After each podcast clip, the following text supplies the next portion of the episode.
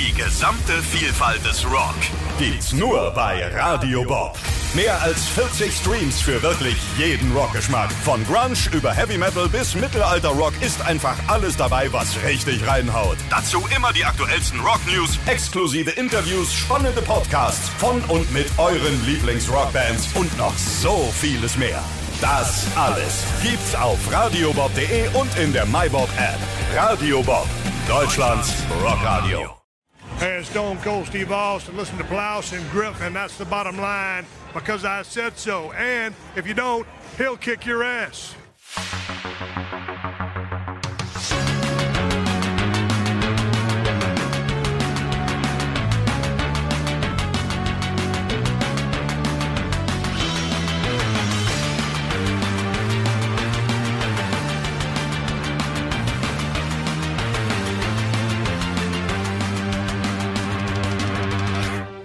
Moin Moin und hallo und herzlich willkommen. Noch eine super gute, super tolle, nicht zu viel versprechen, doch ich verspreche gerne mehr, als man eigentlich sollte. Ausgabe des Plauschangriffs ist wieder angesagt. Teil 2 des großen Jahresabschluss-Podcasts 2021 wird. Schön, dass du da bist. Hey, diesmal auch zu Anfang an dabei, also ganz am Anfang war ich. Kannst du mir sagen, was hast du gerade alles hintereinander gegessen, um bei Kräften zu kommen nach der ähm, Session? Ich habe zwei Milchschnitten und ähm, Greek-Style Pistazienhäppchen gegessen. Hast du das für mich gegessen oder? Der Greekfluencer. Das sind wahrscheinlich so hier so ein bisschen, ja, ich glaube bei uns immer so Pastelli oder glaube ich so mit Honig, ne? Und alles. Ja, ja, oder? genau. Ja. Ziemlich Uh. nice. Richtig lecker. Durch- Durchaus lecker. Und Pistazie klingt eigentlich auch ganz gut, wobei das nicht ganz typisch griechisch ist. Ilias, schön, dass Oh. du da bist. Selbstverständlich, hallo zusammen und ich freue mich. Welche Kinderprodukte hast du denn gerade zu dir genommen, um Wollen wir jetzt komplett hier die komplette Palette? Ah, wenn schon, wenn schon. So, ich musste gerade die Nuss aus meinem Rachen äh, husten. Ich habe natürlich Kinder Maxi King gerade gegessen und Oh. dazu noch ein Gouda Bärlauchbrot.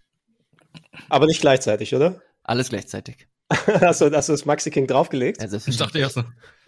Weißt du, ich will, Maxi King, also so viel gönne ich mir zwar nicht mehr mit meinem alten Körper, der es nicht mehr so gut vertragen kann, weil dann kann ich mir gleich drei Hosennummern größer kaufen. Ähm, aber ich fand so immer, Maxi King ist eigentlich mit das Leckerste, oder? Von den ganzen Kindersachen. Finde ich auch, ja. Schwierig, schwierig, schwierig. Es gibt ja noch, äh, wie heißen, wie hießen Pingui? die damals? Ist- Nee, mit dem, mit dem Nashorn. Bueno? Nee, mit dem Also Nashorn. äh, Happy Hippo, also die Nee, nee, nee, nee, nee, das war das Nilpferd. Äh, Nashorn. Weil das war nicht Bueno, oder? Nein, das war, Nee. Bueno ist auch sehr, sehr lecker. Nee, das ist auch im Kühlschrank immer. Ein Kühlschrankprodukt, aber mit einem Äh, ich kann ja, Nashorn? Mit dem Pinguin kenne ich wirklich noch, aber das ist nicht das Nashorn. Welches war denn das? Oh, Mann, ey. Das muss jetzt, das müssen wir jetzt einmal kurz googeln. ich mach Maxi King hat auch die bessere Werbung gehabt. Maxi King, alright. Ich glaube, es macht, es macht eben dadurch, dass du da drin noch so quasi den, so ein bisschen Honiggeschmack hast, ne, plus Schoko und ist wieder Milchschaum, schätze schätz ich mal, ne. Also es, es kommt irgendwie gut zusammen beim Maxi King, finde ich. Schoko. Fresh. Schoko. Fresh, ja. Schoko Fresh. Also Schoko ah. Fresh ist bei mir sehr hoch im Kurs. Kinder Bueno natürlich, aber was man nicht unterschätzen sollte, die Classic Kinderschokolade. Der Classic Oh ja. Kinderriegel. Der ist echt gut. Ja gut, wenn es darum geht, dann bin ich hier der Schokobon-Typ, weil das immer ganz schnell geht. Immer einer geht noch. Na, einer Ja, geht die- noch. Einer geht ja, noch. Und die Tüte Ja, ist die leer. kann man, die kann man wirklich tatsächlich wegatmen, aber es ist bei den meisten Sachen so. Ja, ich bin, ich bin kein so, obwohl Pinguin habe ich durchaus mal gegessen. Ich weiß nicht, ob da, eigentlich mag ich so ein bisschen bittere Schokolade auch ganz gerne, aber irgendwie in dem Kontext mit solchen Sachen funktioniert es nicht so richtig für mich, muss ich sagen. Auch Oh, verkannt. Ähm, hier, Kinder Country. Oh, warte Verkannt. mal hier. Äh, ist Schoko Fresh, war das früher Kinderprofessor Rino? Ja. Oh ne? ja, Kinderprofessor Rino. Alter. Ich kann mich daran erinnern. Das, das oh, heißt, ja. da, okay, ja, jetzt verstehe ich es auch, weil Schoko Fresh habe ich schon mal gehört, aber nein, Kinderprofessor Rino kenne ich natürlich eher. Bald im neuen Look. So, Mit jetzt- zwei leckeren Hälften. So, ich probiere gerade jetzt den richtig krassen Shit aus. Es, ihr kennt ja Ferrero Rocher. Ja. Mhm. Die Kugeln, die gibt es jetzt als Tafel Schokolade. What? Ja, Wirklich? und und mit so einer geilen Creme drin. Und gra- für Raffaello gilt dasselbe, das ist dieselbe Produktpalette. Okay. Also ich bin Okay, bei sowas bin ich immer ganz vorne mit dabei. Ich Also Rocher ist, Rocher ist krass. Und Mhm. äh, Raffaello mag ich eigentlich auch ganz gerne, muss ich Ja, sagen. das als Tafel Schokolade nochmal so ein bisschen ähm, kompakter verpackt, finde ich sehr, sehr gut, kann ich auch sehr empfehlen. Gibt es auch als bittere Schokolade übrigens.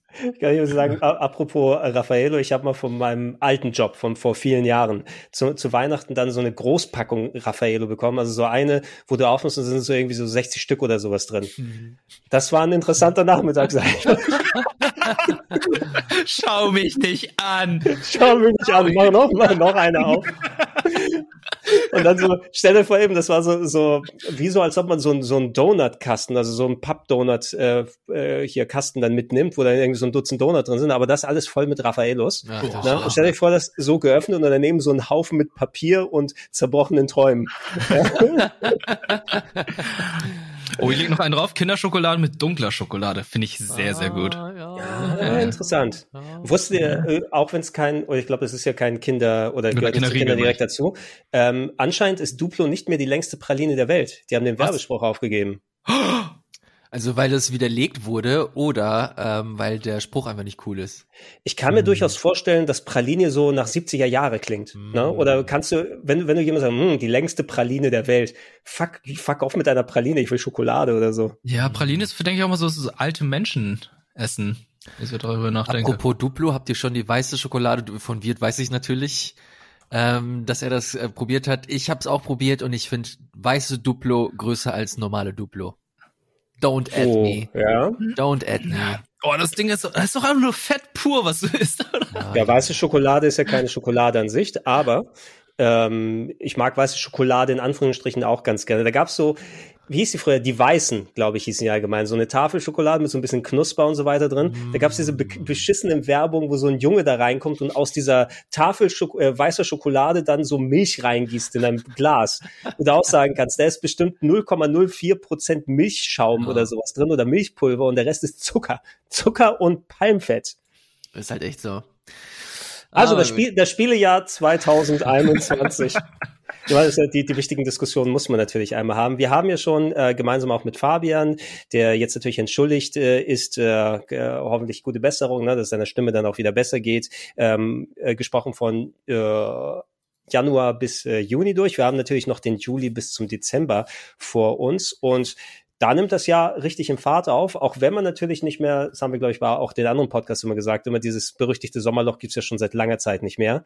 Also Publisher haben ja gemerkt, hey, wir können auch Games locker im Juli rausbringen, weil dann kaufen Leute auch Games und warten nicht darauf, dass es nur als Weihnachtsgeschenk dann rausgeht. Mhm. Und ich meine, so ultra viel anders ist es jetzt hier nicht, weil ich habe hier gleich vorne dran stehen, haben wir auch im Game Talk ausführlich drüber gesprochen, The Legend of Zelda Skyward Sword HD zum Beispiel. Da habe ich mich ja richtig geärgert, weil ich Anfang des Jahres habe ich mir das schön nochmal auf der Wii gegeben. Das war ja, das war ja eines Aber das hast du doch bewusst gemacht, oder? Hast du nicht bewusst gemacht, obwohl du wusstest, dass das Remaster kommt? Nein, nein, nein, da wurde es noch nicht angekündigt. Ähm, da gab es nur so Spekulationen, aber da hatte ich keinen Bock drauf zu warten, dass das jetzt wirklich mal richtig angekündigt wird oder eben nicht. Äh, deswegen wollte ich mal diese Wissenslücke endlich mal schließen und das Anfang des Jahres einfach auf der Wii U dann gespielt, also die normale Wii-Version dann.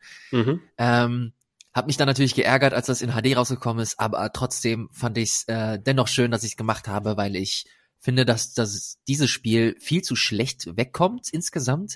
Äh, ich finde, es hat hier und da eines der geilsten Dungeons überhaupt in so einem 3D-Zelda. Es gibt aber auch leider so viele Passagen, die einfach unfassbar eklig sind und, und gestretched wurden, um, keine Ahnung, am Ende dann um die 40, 50 Stunden Spielzeit irgendwie nochmal rauszubekommen. Hätte es alles nicht gebraucht, dass in diesem Spiel stecken absolut großartige 20 bis 25 Stunden Zelda drin und der Mhm. Rest ist dann halt noch so ein bisschen äh, Fett, was du dazu bekommst. Palmfett. Direkt, direkt aus der Nutella, sozusagen.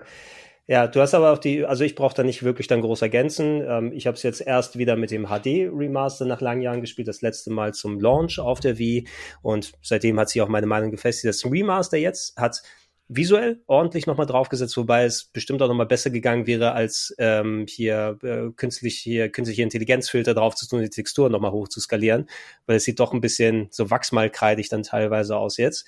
Immerhin super angenehm, Texte überspringen, Hilfe, Einstellungen von Fi dann nicht mehr die ganze Zeit hören müssen. Also es geht wesentlich fixer ab. Ähm, ich fand es ein bisschen so semi die Implementation ohne die Bewegungssteuerung. Ne? dass du den rechten Stick jetzt Mhm. benutzen kannst stattdessen. Es geht schon irgendwie für unterwegs, aber Bewegungssteuerung selbst mit Joy-Cons ist besser, wobei die V-Mode immer noch besser funktioniert. Ich habe das Original auch noch mal kurz reingetan. Ich finde, die V-Mode ist besser als die Joy-Cons ausgelegt Oh, als. Bewegungssteuerung, weil ähm, du ja auch äh, die Sensorbar immer noch hast, die glaube ich entweder zu einem Teil oder zumindest ein bisschen noch bei der Wii-Version mitgenutzt wurde und sowas gibt's ja nicht mehr bei der Switch. Ne? Mhm. Und ab und zu ist mal so ein bisschen durch, durcheinander gejagt, mein Cursor, den ich immer wieder neu ähm, zentrieren musste auf der Switch. Äh, ansonsten, ja, ich hätte auch gehofft, dass sie vielleicht tatsächlich mal diese 20, 25 Stunden ähm, ja, das Aufschäumen mal rausgetan hätten.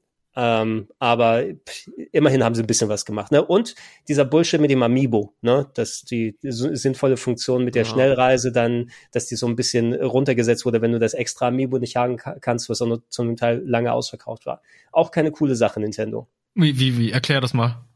Naja, es gibt äh, das, äh, also ein Amiibo, was rausgekommen ist, Zelda mit Ja. dem äh, Loftwing mit Mhm. dabei. Und es ist so, du kannst innerhalb des Spieles, du hast ja die, die, die Welt auf dem Boden und die Luftwelt, ne? Ja. Und um da von einer Welt oder ein Rätsel zu machen, musst du vielleicht von einem Teil der Welt zu den anderen. Du musst immer den Umweg nehmen, okay, ich muss dann wieder erstmal hochfliegen und damit meinen Loftwing zum nächsten Loch in der Wolkendecke, wo ich wieder runter kann.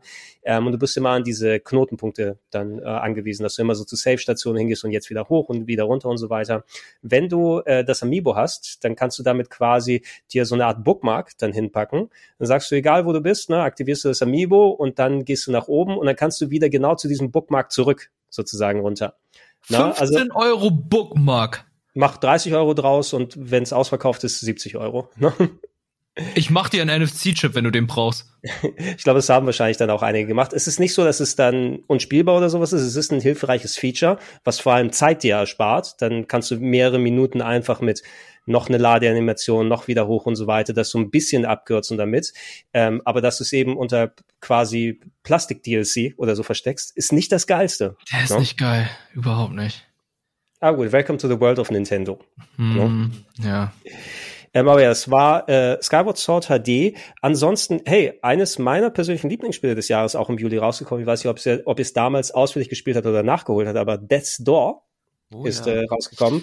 Der kleine Rabe mit dem dicken Schwert.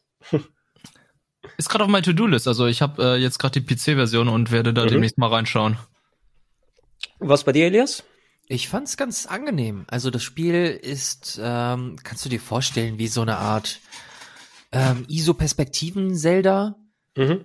Ähm, du bist ein kleiner Rabe, der quasi der Reaper ist und zusehen muss, dass er die toten Seelen wieder äh, zurück ins Totenreich äh, mitbringt. Und die Prämisse ist, dass eine eine Seele geklaut wird und du musst, du machst dich auf die Reise, diese große Seele wieder zurückzuholen.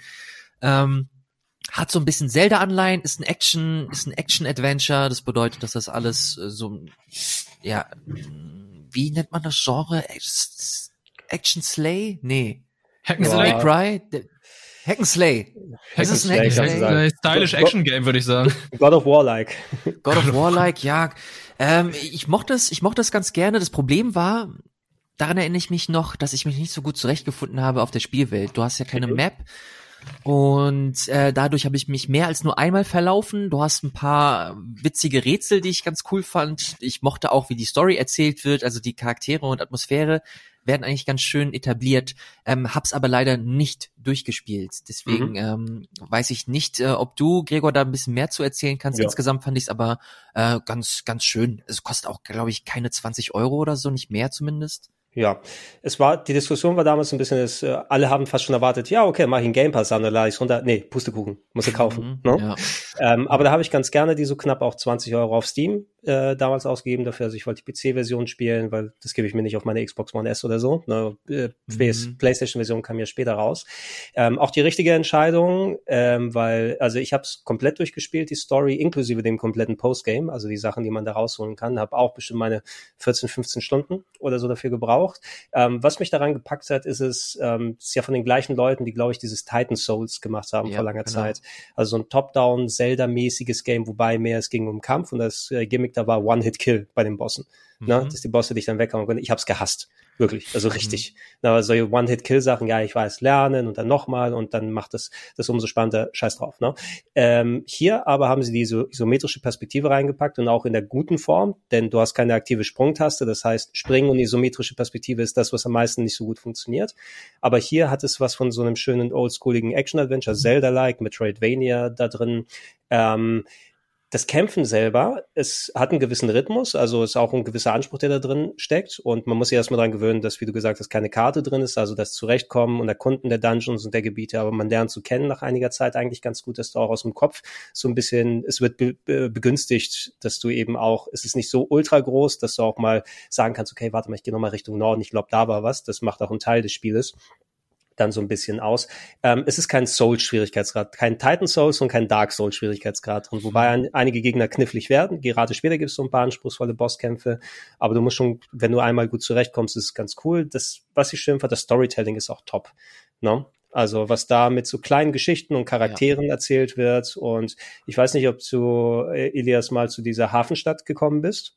Warst du da schon oh, angekommen? Nee, ich glaube, das letzte war diese, dieses, dieses Untergrundlabor. Okay, das ja, habe ich gesehen. Untergrundlabor, glaube ich, muss das mit der äh, unsterblichen Oma oder so genau, gewesen, nachdem, genau. nachdem, du den, nachdem du den Topfkopf da getroffen ja, hast draußen. Genau, das war der zweite große Dungeon, glaube ich. Ja, das heißt so eine kleine Sache storymäßig dort in diesem ähm, äh, Fischerdorf oder sowas triffst du auf äh, den Besitzer einer Bar, ja, der ähm, zur Dekoration einen Oktopus, glaub, ich glaube, es war ein Oktopus, wenn ich mich nicht mehr das ist jetzt schon ein paar Monate her, wo ich es gespielt habe, auf dem Kopf trägt und sagt, ja, so Deko oder sowas, ist so ungefähr in dem Sinne. Aber eigentlich ähm, ist der Oktopus der Besitzer und hat den toten Körper des ähm, Ladenbesitzers quasi als Puppe dann übernommen okay, ne, und, ver und, und, versucht so ein normales Leben sozusagen zu leben dort und äh, dass die Leute aber bloß nicht merken, dass er eigentlich ein Oktopus ist. Also ungefähr so. Ich, es kann sein, dass ich ein, zwei Details hier durcheinander bekomme, aber gerade solche Figuren triffst du dann die ganze Zeit. Ne? Und äh, es ist vor allem auch echt viel im Postgame drin. Wenn du die Story durch hast, dass da eben du danach noch mal ein paar Mysterien angehen kannst und auch ein paar Bonuskämpfe hast und echt auch ein paar traurige Geschichten, die du dann mitbekommen kannst. Also ich kann es absolut empfehlen. Mir hat super viel Spaß gemacht und äh, ja, wenn man solche Art von Spielen mag, für mich auch mindestens in der Top 10 des Jahres drin. Also mhm. richtig gut gewesen. Schön. Viel besser, viel besser als Titan Souls. Mhm. Äh, Pokémon Unite, hattest du angesprochen, wird. Was war Unite nochmal? Das war was fürs Handy, oder? MOBA. Mo ah, MOBA. Pokémon Für die MOBA. Switch und äh, ich glaube eineinhalb Monate später kam es dann auch für iOS und Android. Ja, äh, Free-to-Play ist natürlich von Tencent entwickelt, böse, böse. Und äh, ich muss aber zugeben, ich habe Spaß damit gehabt, auch wenn jetzt da sehr viel diskutiert wurde zu Anfang des Releases. Ja, es Pay to Win, ja, äh, man muss ja sehr viel grinden, damit man halt all die Items bekommt. Aber da muss man auch wieder zurückdenken an League of Legends, wie es angefangen hat. League of Legends musste man auch sehr viel und sehr lange grinden, bis man dann halt Runen hatte, womit man seine eigenen Charaktere dann minimal verstärken konnte. Das gibt's auch bei Pokémon, dass man dann halt äh, durch Items beziehungsweise durch äh, Stats dann halt seinen Charakter ein bisschen boosten und verstärken kann fürs Early Game, was natürlich einen Unterschied machen kann, aber ansonsten hat es mir trotzdem Spaß gemacht. Also ich hatte gedacht so, oh, ey, Nintendo, was ist denn da los? Nach zehn Jahren habt ihr endlich das MOBA-Genre für dich, für euch entdeckt. Und äh, jetzt dann noch mit Pokémon. Ich kann mich noch erinnern, letztes Jahr, als da so eine Pokémon äh, Presents war, da wurde dann das große Spiel angekündigt, dachte, oh, okay, was wird es sein? Und dann wird Pokémon Unite vorgestellt, dann guckt man sich die YouTube-Kommentare äh, an, alle regen sich darüber auf. Ähm, überall nur Dislikes, niemand hat Bock drauf. Und dann, als es erschienen ist, war ich positiv überrascht. Und worüber ich noch positiv überrascht war, war, dass ich mit Ilias zusammen das gespielt habe und er auch sehr viel Spaß damit hatte. Das hat mich, das hat uns richtig gehuckt, ey. Das war, das war echt schlimm. Ich erinnere mich, wie wir so um zwei Uhr morgens da vorm Fernseher saßen und es kommt noch eine Runde, komm noch eine Runde. Oh nee, nee, komm, ich will mit einem Win ins Bett, ich will mit einem Win ins Bett.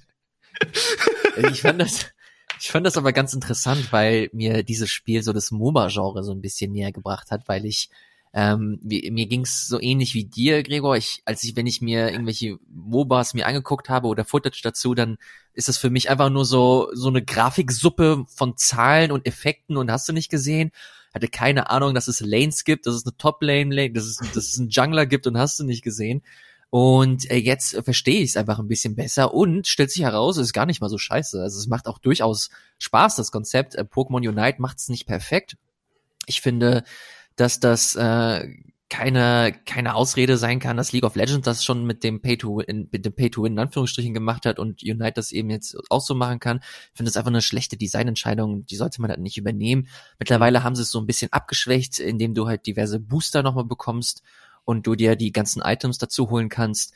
Ähm, aber insgesamt muss ich sagen, ey, das ist durchaus ein kompetentes Spiel und mir macht es, mir macht es Spaß. Ich habe jetzt letztens wieder reingeguckt und da haben sie halt wieder so viel verändert und geupdatet. Es gibt neue Pokémon, es gibt mittlerweile deutsche Sprachausgabe und eine deutsche Übersetzung, die gab es am Anfang auch nicht.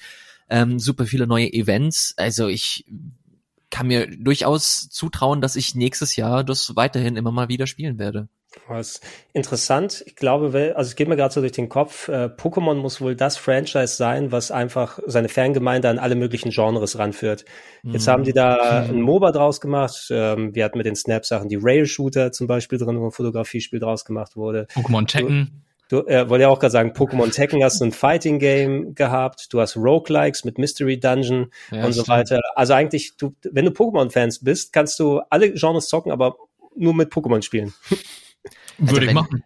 Wenn jetzt noch ein MMO rauskommt, ja, dann Halleluja, ey. Ja, oh Gott, oh Gott, MMO, was, was wäre noch so? Ja, würde das MMO dann sein, würde das Moko, äh, MMO dann das Logo so das Pokémon, ja, und dann aus äh, das M und O kommt noch ein M dazwischen. Pokémon. Momo? Ja, und dann glänzt.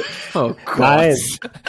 Ein, ein, ein, Do ein Doppel-M im Logo und dann steht dann MMO in der Mitte und das ragt so raus. Pokémon. Okay. Das ist besser als Pokémon Online, oder was? Das ist, das ist alles besser als Pokémon. Ne? Pokémon. oh Gott. Nee, aber, was, aber, die Dating sind. so. Poke my mom? Nee, was? Ey, aber stell, stell Pokémon, die Dating-Sim, wo man all die Mütter daten kann, während ihre Jungen da gerade und Mädels unterwegs sind und Pokémon-Trainer werden wollen. Die sind ja ganz einsam, ne? So als Dating-Sim. Ich distanziere mich von den letzten 30 Sekunden ausführlich. Nintendo, das ist Money. Das ah. ist Money, was ich euch da gebe. Ja, ich, ich sage noch mal kurz was zu Unite. Unite ist ein guter Einstieg in das MOBA-Genre, weil es alles ein bisschen einfacher darstellt, ein bisschen vereinfachter und ähm, die Spielzeit auch nur auf 10 Minuten begrenzt, weil bei MOBAs ist es halt so, da muss man ja die Basis der anderen im 5 gegen 5 zerstören, beziehungsweise das, äh, den Nexus, das Hauptzentrum. Und bei Pokémon Unite äh, muss man Punkte sammeln und nach 10 Minuten wird dann geguckt, wer die meisten Punkte gesammelt hat, so ein bisschen Splatoon-mäßig. Mhm. Ja, das macht natürlich also, auch einstiegsfreundlicher, einstiegfreundlicher und ähm, ist dann auch so cool, so zwischendurch zu spielen, im Gegensatz zu einem anderen Mo äh, MOBA, wo man wirklich 40 bis 50 Minuten eventuell in einem Spiel, an einem Spiel sitzt. Ich schätze mal, Voice Chat nicht möglich oder machst du es immer noch über die App dann auf dem Handy, wie das bei Nintendo angedacht ist? ich, ich kann mich nicht daran erinnern, wir haben einfach Discord benutzt. Also ähm, ja, da hinkt, da hinkt äh, Nintendo natürlich auch hinterher und auch ganz wichtig Crossplay. Ah, Von ja. Switch auf äh, Mobile Phone, äh, Smartphones. Ja, ist vielleicht die Technik da das Problem, weil die Switch nicht so stark wie die Telefone ist. Ja. Dass, dass es da hinterherkommt. Äh, lass uns mal weitergehen bei den Sachen. Wir haben so einen bunten Mix eigentlich an so Kleinkrams und ein Titel, den ich komplett aus dem Auge verloren habe. Und lass uns das mal vorne wegnehmen. The Ascent kam tatsächlich auch nochmal im Juli raus. Das war ja das eine große Xbox, im Xbox Game Pass zumindest drin Spiel. Ähm, das war diese riesige Sci-Fi-Stadt, wo man zu viert gleichzeitig dieses Action-Shooter-Game machen konnte, ne? Da liegt doch richtig. Das, das ist ein Top-Down-Shooter gewesen, ne? Ja, genau. Ne? Das, das hatten sie ja immer so in den Trailern gezeigt, wo du in diese riesige Cyberpunk-Stadt dann irgendwie dann abtauchen kannst. Und da bist du unterwegs bis zu viert und ballerst dich da durch die Gegend. Mm, ja, ich sehe es gerade. Ich, ich kann dazu nichts sagen. Ich habe das überhaupt nicht gespielt. Aber ich kann mich daran erinnern, jedes Mal, wenn ich den Trailer gesehen habe, dachte ich so, oh, was ist das für ein Cyberpunk-Game? Oh, sieht richtig Hammer aus. Und dann, oh, Top-Down-Shooter. ist immer so ernüchternd. Ich habe es installiert auf jeden Fall, aber ich glaube, ist ja noch gar nicht angemacht. Mal gucken, ob mein Game Pass noch aktiv ist. Vielleicht auch nicht mehr, vielleicht ist es schon ausgelaufen. Hast du es mal gespielt, Elias? Äh, es tut mir leid, um welches Spiel ging es gerade? Ich musste, ja. The Ascent, das auf, oh. auf der Xbox. Äh, ich habe es mir nicht angeguckt, aber im Vorfeld durfte ich eine äh, Preview-Session beiwohnen und das fand ich eigentlich ganz interessant. Also vor allem dieser Koop-Aspekt. Mittlerweile gibt's ja gar nicht mehr so viele Koop-Spiele, It Takes Two mal ausgenommen als das große Flaggschiff dieses Jahr. Ähm, was mich so ein bisschen abgeschreckt hat, war die Rollenspielkomponente, dass du halt immer wieder diese, diesen Loot-Aspekt hast, dass du nach, keine Ahnung, ständig lila Waffen irgendwie Ausschau haltest. Das äh, finde ich mittlerweile nicht mehr so geil. aber ich habe das auf jeden Fall auf dem Schirm für, für eine Koop-Session. Ich werde es, mhm. äh, werd das früher oder später mit jemandem zusammenzocken. Und das ist dann ein Titel, den ich dann rausholen werde. Ja, ich meine, dadurch, dass im Game Pass, ich glaube, ja immer noch drin ist, und das war ja auch einer, der mit von genau. Microsoft dann gepusht wurde, kann man ja immer wieder sich mal für einen Euro zwischendurch angucken. So viel kostet ja der Einstiegspreis meist beim Game Pass, wenn man lange Zeit nicht mehr drin war. Ähm, du kannst Ilias gleich nochmal hinterher und du hast ja die später natürlich gespielt, äh, die neueren Versionen, glaube ich, die rausgekommen sind. Forgotten City hast du noch mal ein bisschen dich sowieso auch ausgeführt im oh, ja. ähm, Game Pass. Ne? Hast du es jetzt noch mal weiter und fertig gespielt? Ich habe es weiter gespielt, bin noch nicht äh, ganz fertig, äh, weil ich noch ein bisschen was nachholen äh, wollte. Ähm, hab's im Game Talk schon ein bisschen ausgeführt, aber will's hier nochmal betonen, das ist eines der coolsten Spiele in diesem Jahr, weil es diese Time Loop Mechanik nimmt und wieder versucht, was Neues zu machen. Man ist so in einem alten Rom und in so einer, in so einer verfluchten Stadt. Ähm, man darf keine Sünde begehen. Wenn irgendjemand in dieser Community eine Sünde begeht, werden alle in Goldstatuen verwandelt. Und das ist so die Prämisse des Spiels, ist ein Time Loop. Das bedeutet, dass wenn du eine gewisse Zeit überschritten hast, resettet das Spiel. Du nimmst alle Informationen mit, die du gesammelt hast äh, in deinem, in deinem vorherigen Durchlauf und kannst sie einsetzen, um bestimmte Prozesse zu beschleunigen, um bestimmte Prozesse zu verändern und so am Ende diesen Fluch hoffentlich zu brechen. Ähm, es ist richtig gut designt. Die Leute sind gut geschrieben, also jede einzelne Figur finde ich super interessant. Ähm, selbst die Vertonung ist echt gut gemacht dafür, dass das ein verhältnismäßig kleines Team ist ähm, und hat hier und da echt ein paar super interessante Überraschungen parat, die super smart designt sind und dich echt bis zum Ende irgendwie an, die, äh, an der Stange halten. Ist auch nicht so mega lang, verhältnismäßig geht so um die 10 bis 12 Stunden, glaube ich. Ähm, ich habe da richtig Bock, bis zum Ende durchzuhalten, zu gucken, was da, was da noch so auf uns, äh, auf einen zukommt.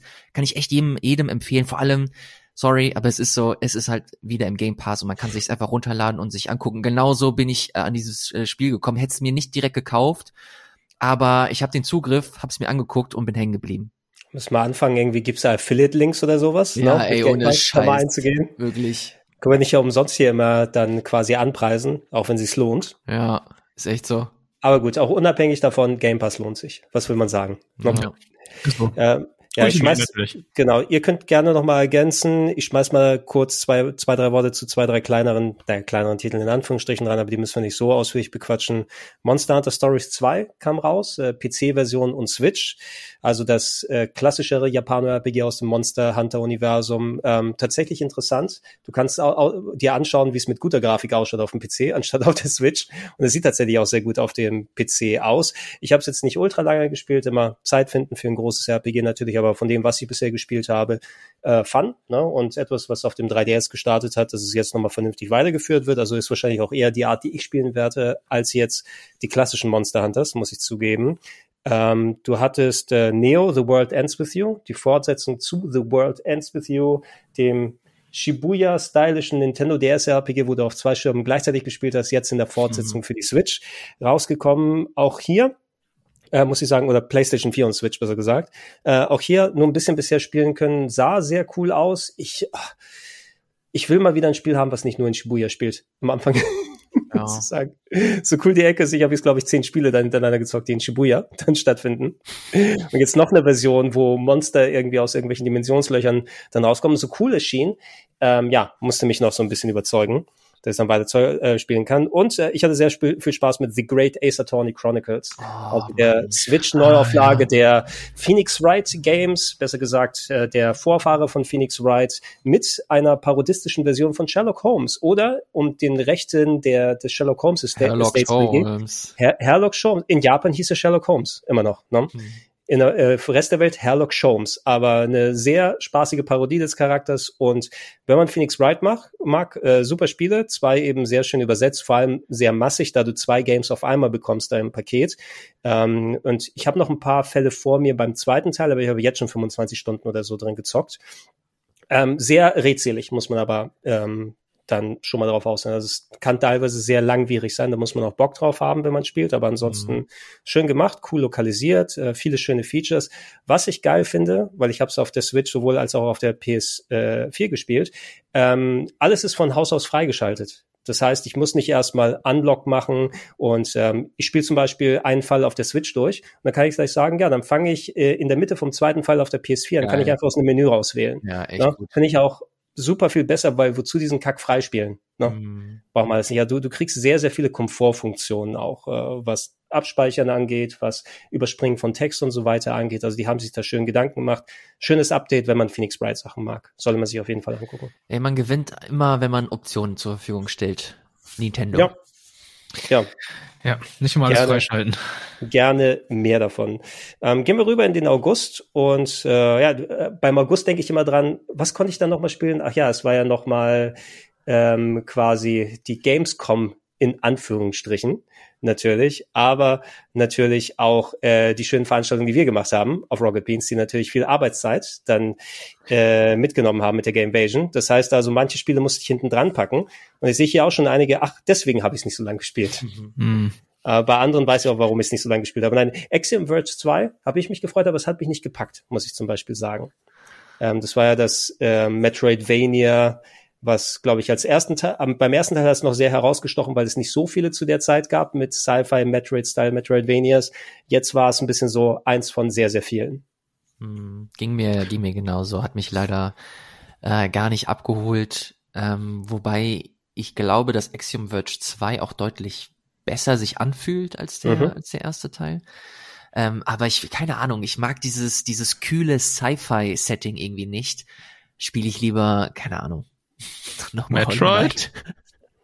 Ach so. Ja, bei, bei, bei, bei Metroid ist es, glaube ich, nochmal was anderes, weil das Design da viel komprimierter ist und viel, viel tighter. Bei Axiom Verge 2 habe ich, keine, keine Ahnung, habe ich irgendwie das Gefühl, dass es ein bisschen aufgebläht ist und ich mag es auch nicht, keine Ahnung, du spielst du da eine Wissenschaftlerin oder einen Wissenschaftler? Du, ich glaube, es ist eine Wissenschaftlerin und CEO einer, eines ja. Konglomerats oder so. Also sie, du, du spielst quasi Elon Musk in weiblich. Oh nee, komm, lassen wir's. So ein bisschen als Sci-Fi-Held. Ja, ey, ich bin mir auch sehr sicher von dem, was ich gespielt habe. Es hat sich ja in Ordnung angefühlt und wenn man da Bock drauf hat, wird man auch wahrscheinlich seinen Spaß da rausholen können.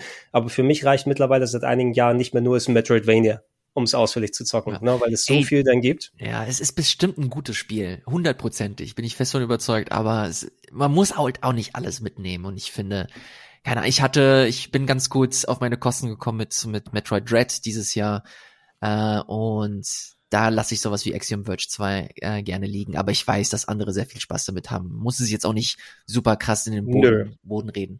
Genau, es sind ja nur persönliche Eindrücke hier. Rein persönlich würde ich eben auch sagen, wenn du schon in die Metroidvania aus dem August dann zocken möchtest, ich fand Greek Memories of Azure wesentlich spannender, weil es auch so einen sehr schönen Grafikstil mhm. hatte, falls ihr es mal gesehen habt.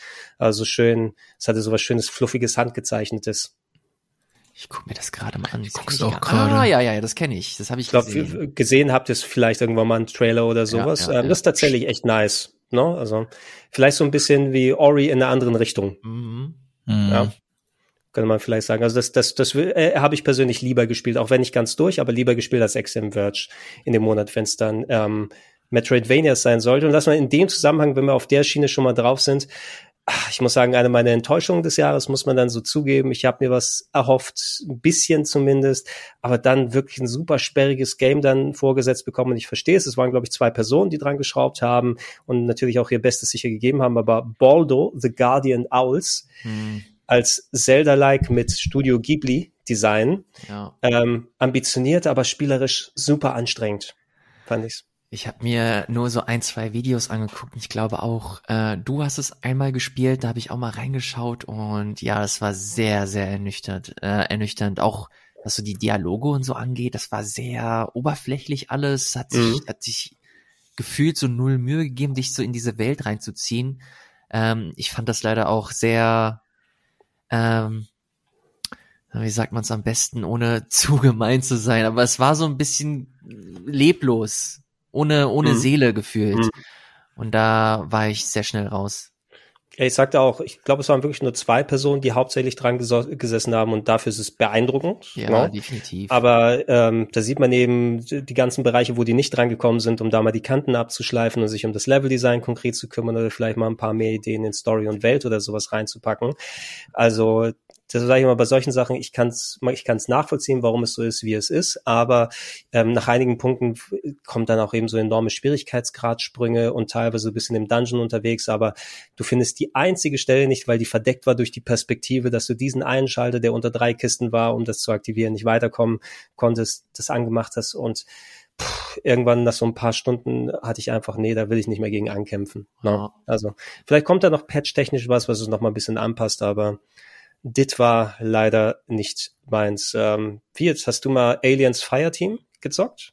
Nee, gar nicht. Da habe ich diesmal ferngehalten. Also irgendwie habe ich den Trailer gesehen und irgendwie hat er mich nicht angesprochen, weil ich dachte so, oh, schon wieder so ein so ein Multiplayer-Horden-Game. Mhm. Ähm, ist ja nicht so, dass wir die letzten Jahre davon viel zu wenige hatten. und äh, dieses Jahr werden wir natürlich noch eins davon haben und nachher vielleicht besprechen. Ja, ja ich, ich hatte Interesse, wobei das nicht ganz da so mit reinkommt, von wegen, ähm, es soll dieses Terminator Resistance Game soll ja ganz gut sein. Das kam ja jetzt auch zuletzt als PS5 Upgrade. Ich will es mir mal gönnen, von wegen Filmlizenz. Hatte, ich glaube, das hatte Simon doch schon mal vor ein paar Jahren gespielt. Bestimmt, bestimmt gab's für die älteren, äh, für ältere Hardware so, aber da krieg, ja, da habe ich besseres, habe ich besseres gehört als jetzt über Aliens Fireteam als eben Massenshooter hier. Ja. Ähm, Psychonauts 2 haben wir hier, auch ein Spiel, was äh, auf vielen Game of the Year Listen gelandet ist. Ich habe dazu auch mehr als genug schon gesagt. Ich mag das stilistisch und ideentechnisch ist es wirklich clever. So das eigentliche Gameplay an sich war nie also ganz meins, muss ich sagen, also von wegen dem Sprungverhalten und allem drum und dran, da habe ich nie zu 100 Prozent so den Zugang gefunden, aber das muss letzten Endes nichts heißen für die Qualität des Spieles. Ähm, habt ihr das mal ein bisschen gespielt oder auswählt zumindest? Ey, ich werde es heute Abend spielen. Ja, heute? Ich hab's jetzt, ich habe es jetzt gerade beschlossen. Ich habe es nämlich seit Ewigkeiten auf meine Konsole und ähm, will es schon seit Ewigkeiten spielen, komme aber irgendwie nicht dazu, weil ich dort noch lieber Forza spiele oder mhm. keine Ahnung, Halo oder irgendwie Pokémon oder so. Aber ähm, ich habe mich jetzt schon mehrmals mit Leuten unterhalten, die das Spiel so äh, schön finden und äh, freue mich auch sehr darüber, dass es äh, verschiedene Awards äh, für verschiedene Awards nominiert ist bei den Game Awards. Ähm, ich glaube, das ist ein Spiel, wo sich Double Fine echt super viel Mühe gegeben hat und da so viel Zeit investiert hat und ich gönn denen einfach diesen, diesen Erfolg und wenn dabei on top noch ein schönes, kompetentes Spiel rauskommt, dann umso, umso besser. Ich werde mir das heute endlich mal angucken, um einfach mal äh, mir selbst einen Eindruck machen zu können. Alles, was ich bisher gesehen habe, hat mich zu 100% angesprochen. Mach mir so ein bisschen Sorgen, was das Gameplay angeht. Nicht zuletzt, ähm, weil du das immer wieder ansprichst, Gregor, und äh, ich auch der Meinung bin, dass es vielleicht nicht so die Stärken sind äh, dieser, äh, dieser Reihe. Aber allein, um mir mal diesen Tim Schafer Humor oder die Dialoge mir mal wieder zu geben, ich habe da einfach gerade richtig Bock drauf. Auf diese, auf diese Atmo, die sie da immer wieder kreieren. Und äh, ich glaube, da werde ich auch auf meine Kosten kommen, was das betrifft. Mhm. Ähm, hat das Spiel eine deutsche Vertonung? Boah, ich hab's nur, zum Anfang habe ich es nur auf Englisch gespielt. Ich weiß, ich habe gar nicht probiert, auf Deutsch zu schalten. Ich könnte es aber durchaus vorstellen. Ich bin mir da nicht sicher. Ja, ich kann mich daran erinnern, beim ersten Teil war ähm, der erste Teil äh, halt so bekannt im Deutschen, weil die Stimme von Bart Simpson ja Rask eingesprochen hat. Hat sie das? Ja, sie war Rasputin. Okay, ich kann, ich kann mich überhaupt nicht mehr dran erinnern. Ich glaube, es sind zumindest beim Englischen die gleichen Stimmen. Also es kann durchaus sein, als großer Titel von Microsoft eben jetzt mitfinanziert, weil Double Fine gehört denen ja mittlerweile. Na? Man, der Weg bis zum fertigen Spiel alleine, die hatten doch, hatten sie nicht diesen äh, Crowdfunding-Service ins Leben gerufen, dann alleine erstmal um ja. genau, Fig mit G. Aha am Ende. Und das hat ja auch noch viele Jahre gedauert. Dann kam nochmal Microsoft rein und hat anscheinend nochmal eine kleine Finanzspritze reingepackt, um es fertig das, zu machen. Es geht ja, es geht ja noch weiter zurück. Erinnert ihr euch an diese ähm, an diese News mit Markus, äh, mit Notch, Markus Person heißt er, glaube ah, ich. Der, der, genau, der hat, der, hat doch, der hat doch per Twitter gesagt, hey, ich zahle euch das. Also ja. noch bevor es überhaupt irgendwie, nachdem natürlich Broken Age schon ähm, finanziert wurde, also nach 2012. Aber ja, ich mag mich auch noch erinnern, aber irgendwas hat da wohl nicht funktioniert, ne? Genau, das ist der, das ist der Minecraft ähm, Chefentwickler damals gewesen, der das äh, auf, aus dem Boden gestampft hat. Ähm, genau, das war, das war aber auch ein bisschen weird. Der ist ja mittlerweile so komplett abgedriftet, der Dude. Äh, ja, mhm. ja. Seit einigen, wahrscheinlich hat er eh nicht mehr genug Geld äh, übergehabt für solche kleinen Projekte, nachdem er mehrere Tonnen von verrottenden Smarties bei sich oben im Anwesen hat. Hast du es mal gesehen? Dieses der hatte, Bild, der ist mittlerweile der, auch so ein Meme geworden. Was? Der hat, ja, der hat sich, der hat sich so ähm, wart ihr, äh, ich weiß nicht, falls ihr, ich glaube in London gibt's sowas und auch in New York, da gibt's so so, so ähm, M&M oder Smarties Center, ne, wo du hingehen kannst, da gibt's so große richtige Plexiglas-Tubes, ne, wo du sagen kannst, okay, da hole ich mir jetzt nur blaue M&Ms oder blaue Smarties raus und so zusammenmischen. Er hat quasi so einen Laden bei sich dann selber gemacht, ne, wo er alles voll mit altem Candy dann hatte, wo ja. er sich selber dann immer was rausholen kann. Und ich glaube, nach einiger Zeit, das hat ja bestimmt auch ein äh, Haltbarkeitsdatum, ne, wenn du so olle Schokolade hast. I don't know, I don't know. Auf jeden ja. Fall, ähm, glaube ich, Anso der, ansonsten die Ansichten, ja. ist die Person auch nicht mehr großartig die Rede wert. Ich find's cool, dass äh, Psychonauts 2 auch äh, ohne diesen Umständen so das Licht der Welt erblickt hat. Und ja, ich find's, ich find's einfach insgesamt schön, dass auch solche Spiele jetzt so diese, diese Aufmerksamkeit bekommen und auch ähm, also in der breiten Masse ankommen, wie zum Beispiel bei den ja. Awards und so. Ist, ist schön einfach zu sehen. Ja, ich bin auch ganz froh, bei all dem wird so über so finanziert oder wird da gemacht. Ähm, welches Spiel war das, wo zum Beispiel hier Jontron nochmal als Sprecher drin war? Irgendein, war das Ukulele? Ukulele, oder, ja. Oder, oder, Sna oder, Snake Pass, ich weiß gar nicht mehr, welches. Ja, das war Ukulele. War es Ukulele? Ja, du bist ja. natürlich durch das Ganze dran gebunden, ne? Und dann, ah, ist Jontron nicht der lustige Typ, der sich so unterhaltsam Videos macht? Und dann kommt dein Spiel raus und guckst nochmal am YouTube und dann, oh nein, mhm. was, was hat er, was hat er heute gemacht? Ja. ja. Here we go. Der Kelch ist nochmal zum Glück an Psycho 2 vorübergegangen. Bin gespannt, ob die jetzt dann nochmal mehr Awards bekommen. Sicherlich eins der spannenderen ähm, Xbox-Games äh, in dem Jahr gewesen. Hey, No More Heroes 3 an mir vorbeigegangen. Ich habe vor einiger Zeit auch das Spiel bekommen, aber bisher noch nicht die Zeit gehabt, reinzugucken. Es gab noch ein anderes No More Heroes, was quasi vorher rausgekommen ist, was den dritten Teil irgendwie repräsentiert hat, so ein Action-Game oder so. Oh ja, Trevor. Trevor Strikes. Travis. Travis Strikes Back, ne? Aber das ist nicht das richtige No More Heroes 3, oder? Mal kurz nee, checken. das war so ein. Was war das denn? Das war so ein Zwischending. Ich erinnere mich auch, wie das geendet hat. Ich habe mir nämlich das Ende angesehen und dann war, du warst plötzlich in so einer Unreal Engine Pro Prototypen-Level, äh, wo es dann hieß, okay, hier geht's nicht mehr weiter, wir entwickeln gerade am nächsten Spiel, äh, kommen in drei Jahren wieder, gefühlt. What? Ist eine Minispielsammlung okay. gewesen für die Switch, oder? Travis Strikes Again haben wir hier. Strikes Again. Ich erinnere mich auch, dass da so äh, die ein paar, paar Indie-Kollaborationen äh, mitgeschlossen wurden. Hotline Miami sollte mit dabei sein, Shovel Knight. Aber ich glaube, das lief alles nur darauf hinaus, dass jetzt T-Shirts oder so mit den Brandings mit dabei sind. Aber vielleicht liege ich auch falsch. Ja, die, also gerade wenn Suda an sowas dran ist, die überlegen sich ja alle immer, was können wir was drüber hinaus machen oder wie wollen wir unsere Spiele anpreisen, machen wir noch mal mit drin. No More Heroes 3 hatte ja auch die, diese Werbung, wo es ein komplett anderes Spiel mal war, was sie als Trailer gezeigt haben, ne?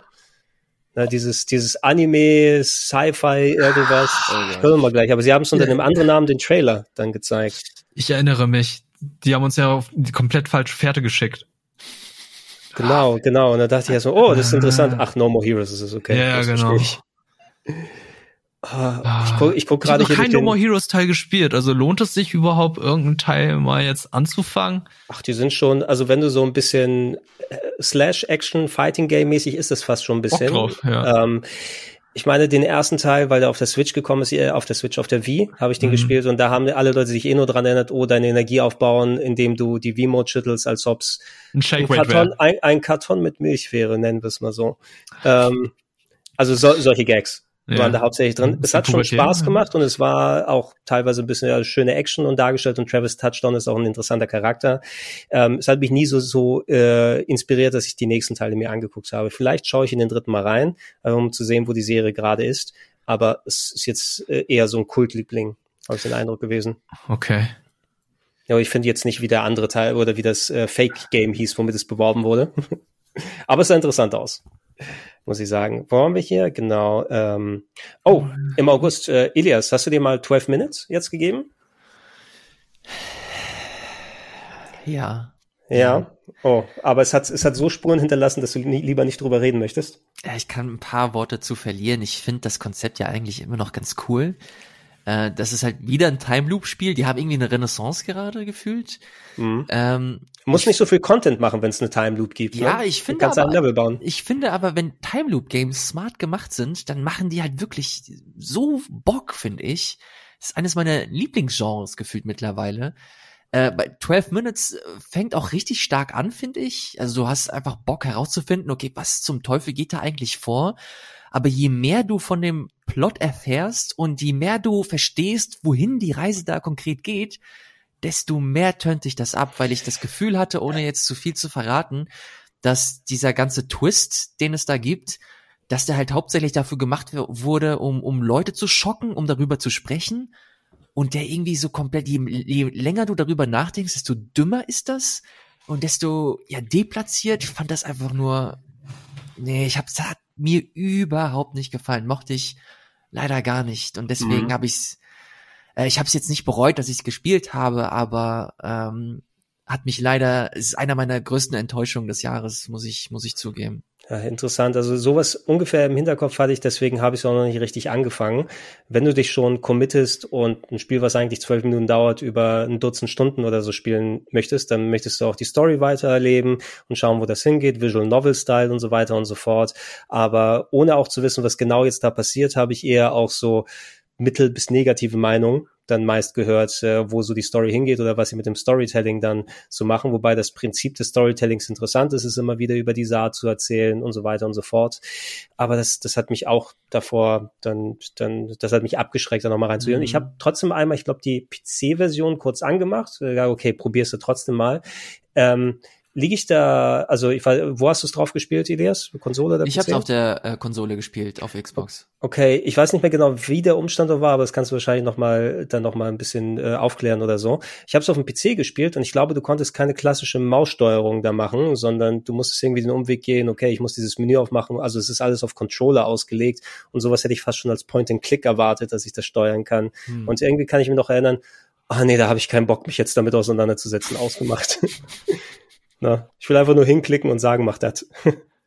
Ja, aber ich, ich, glaube, äh, ich, ich glaube, du verpasst nicht so viel. Okay. Also okay, ich, gut. Ich, ich bin der Meinung, es hört, ich will nicht immer so, so gemein sein, weil ich weiß, wie viel, wie viel Arbeit in diesen Spielen immer steckt. Allein 12 Minutes hat, wurde wahrscheinlich so zwei, drei Jahre entwickelt.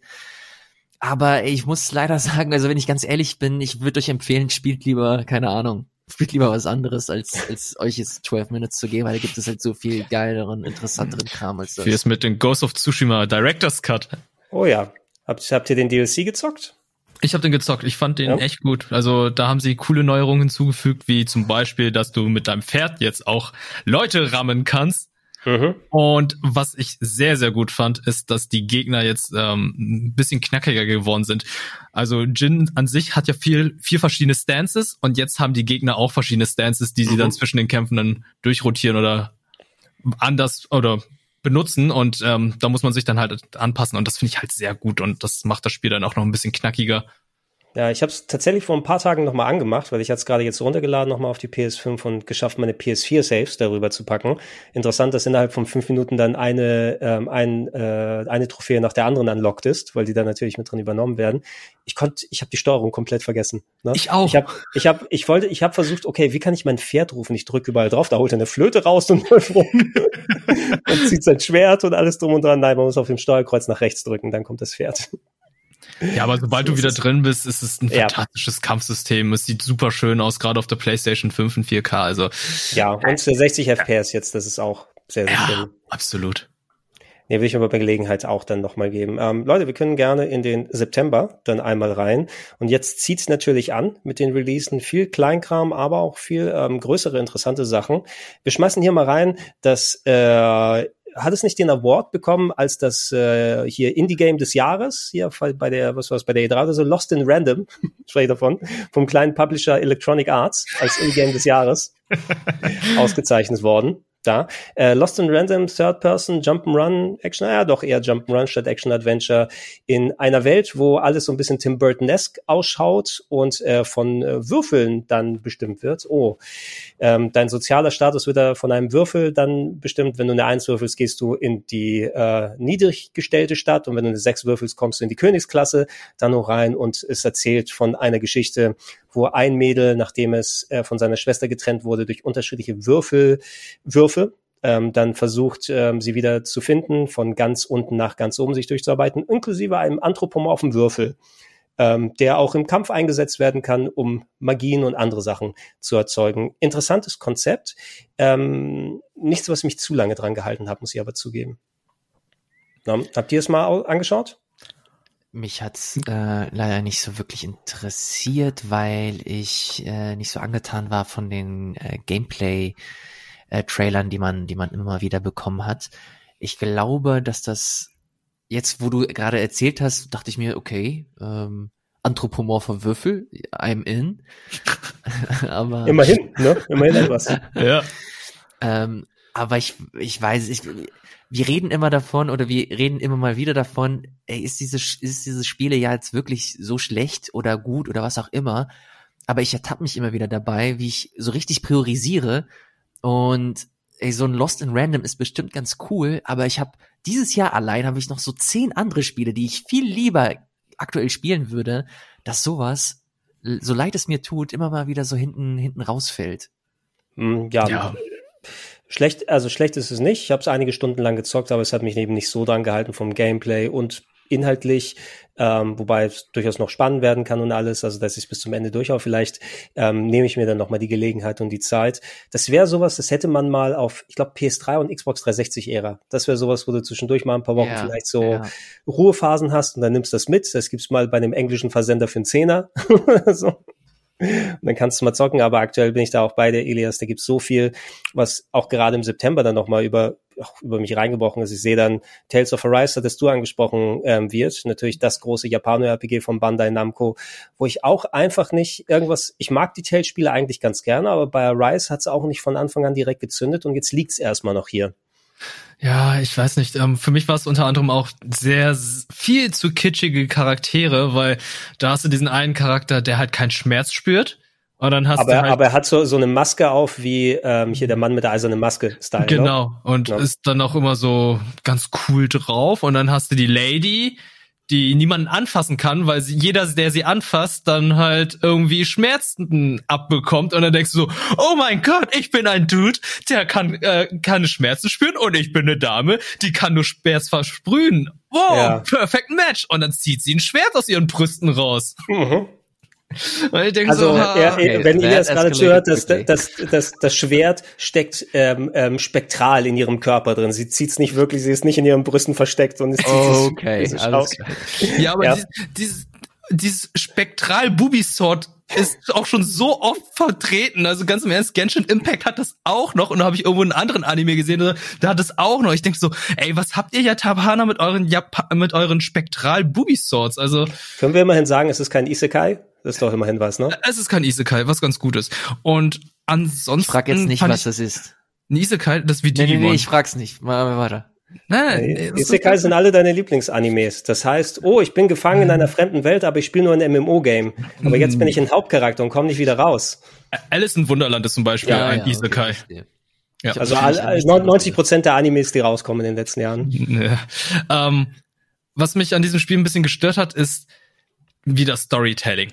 Die haben da wieder diese Dialogboxen und das sind dann so ähm, Comic-Panels, die erstmal von links nach rechts gehen, was ja auch in Ordnung ist, und dann gehen die plötzlich von rechts nach links. Und ich denke da so, ey, bleibt doch mal bei einer Struktur bei den Comic-Panels, wenn ihr eine Geschichte erzählt. Geht doch erstmal nicht, ja, hier ist eine, äh, hier ist eine Box, da ist eine Box, da ist eine Box, von links nach rechts, okay, und dann plötzlich von rechts, unten, oben, links. Es ist komplett durcheinander mit den Dialogen.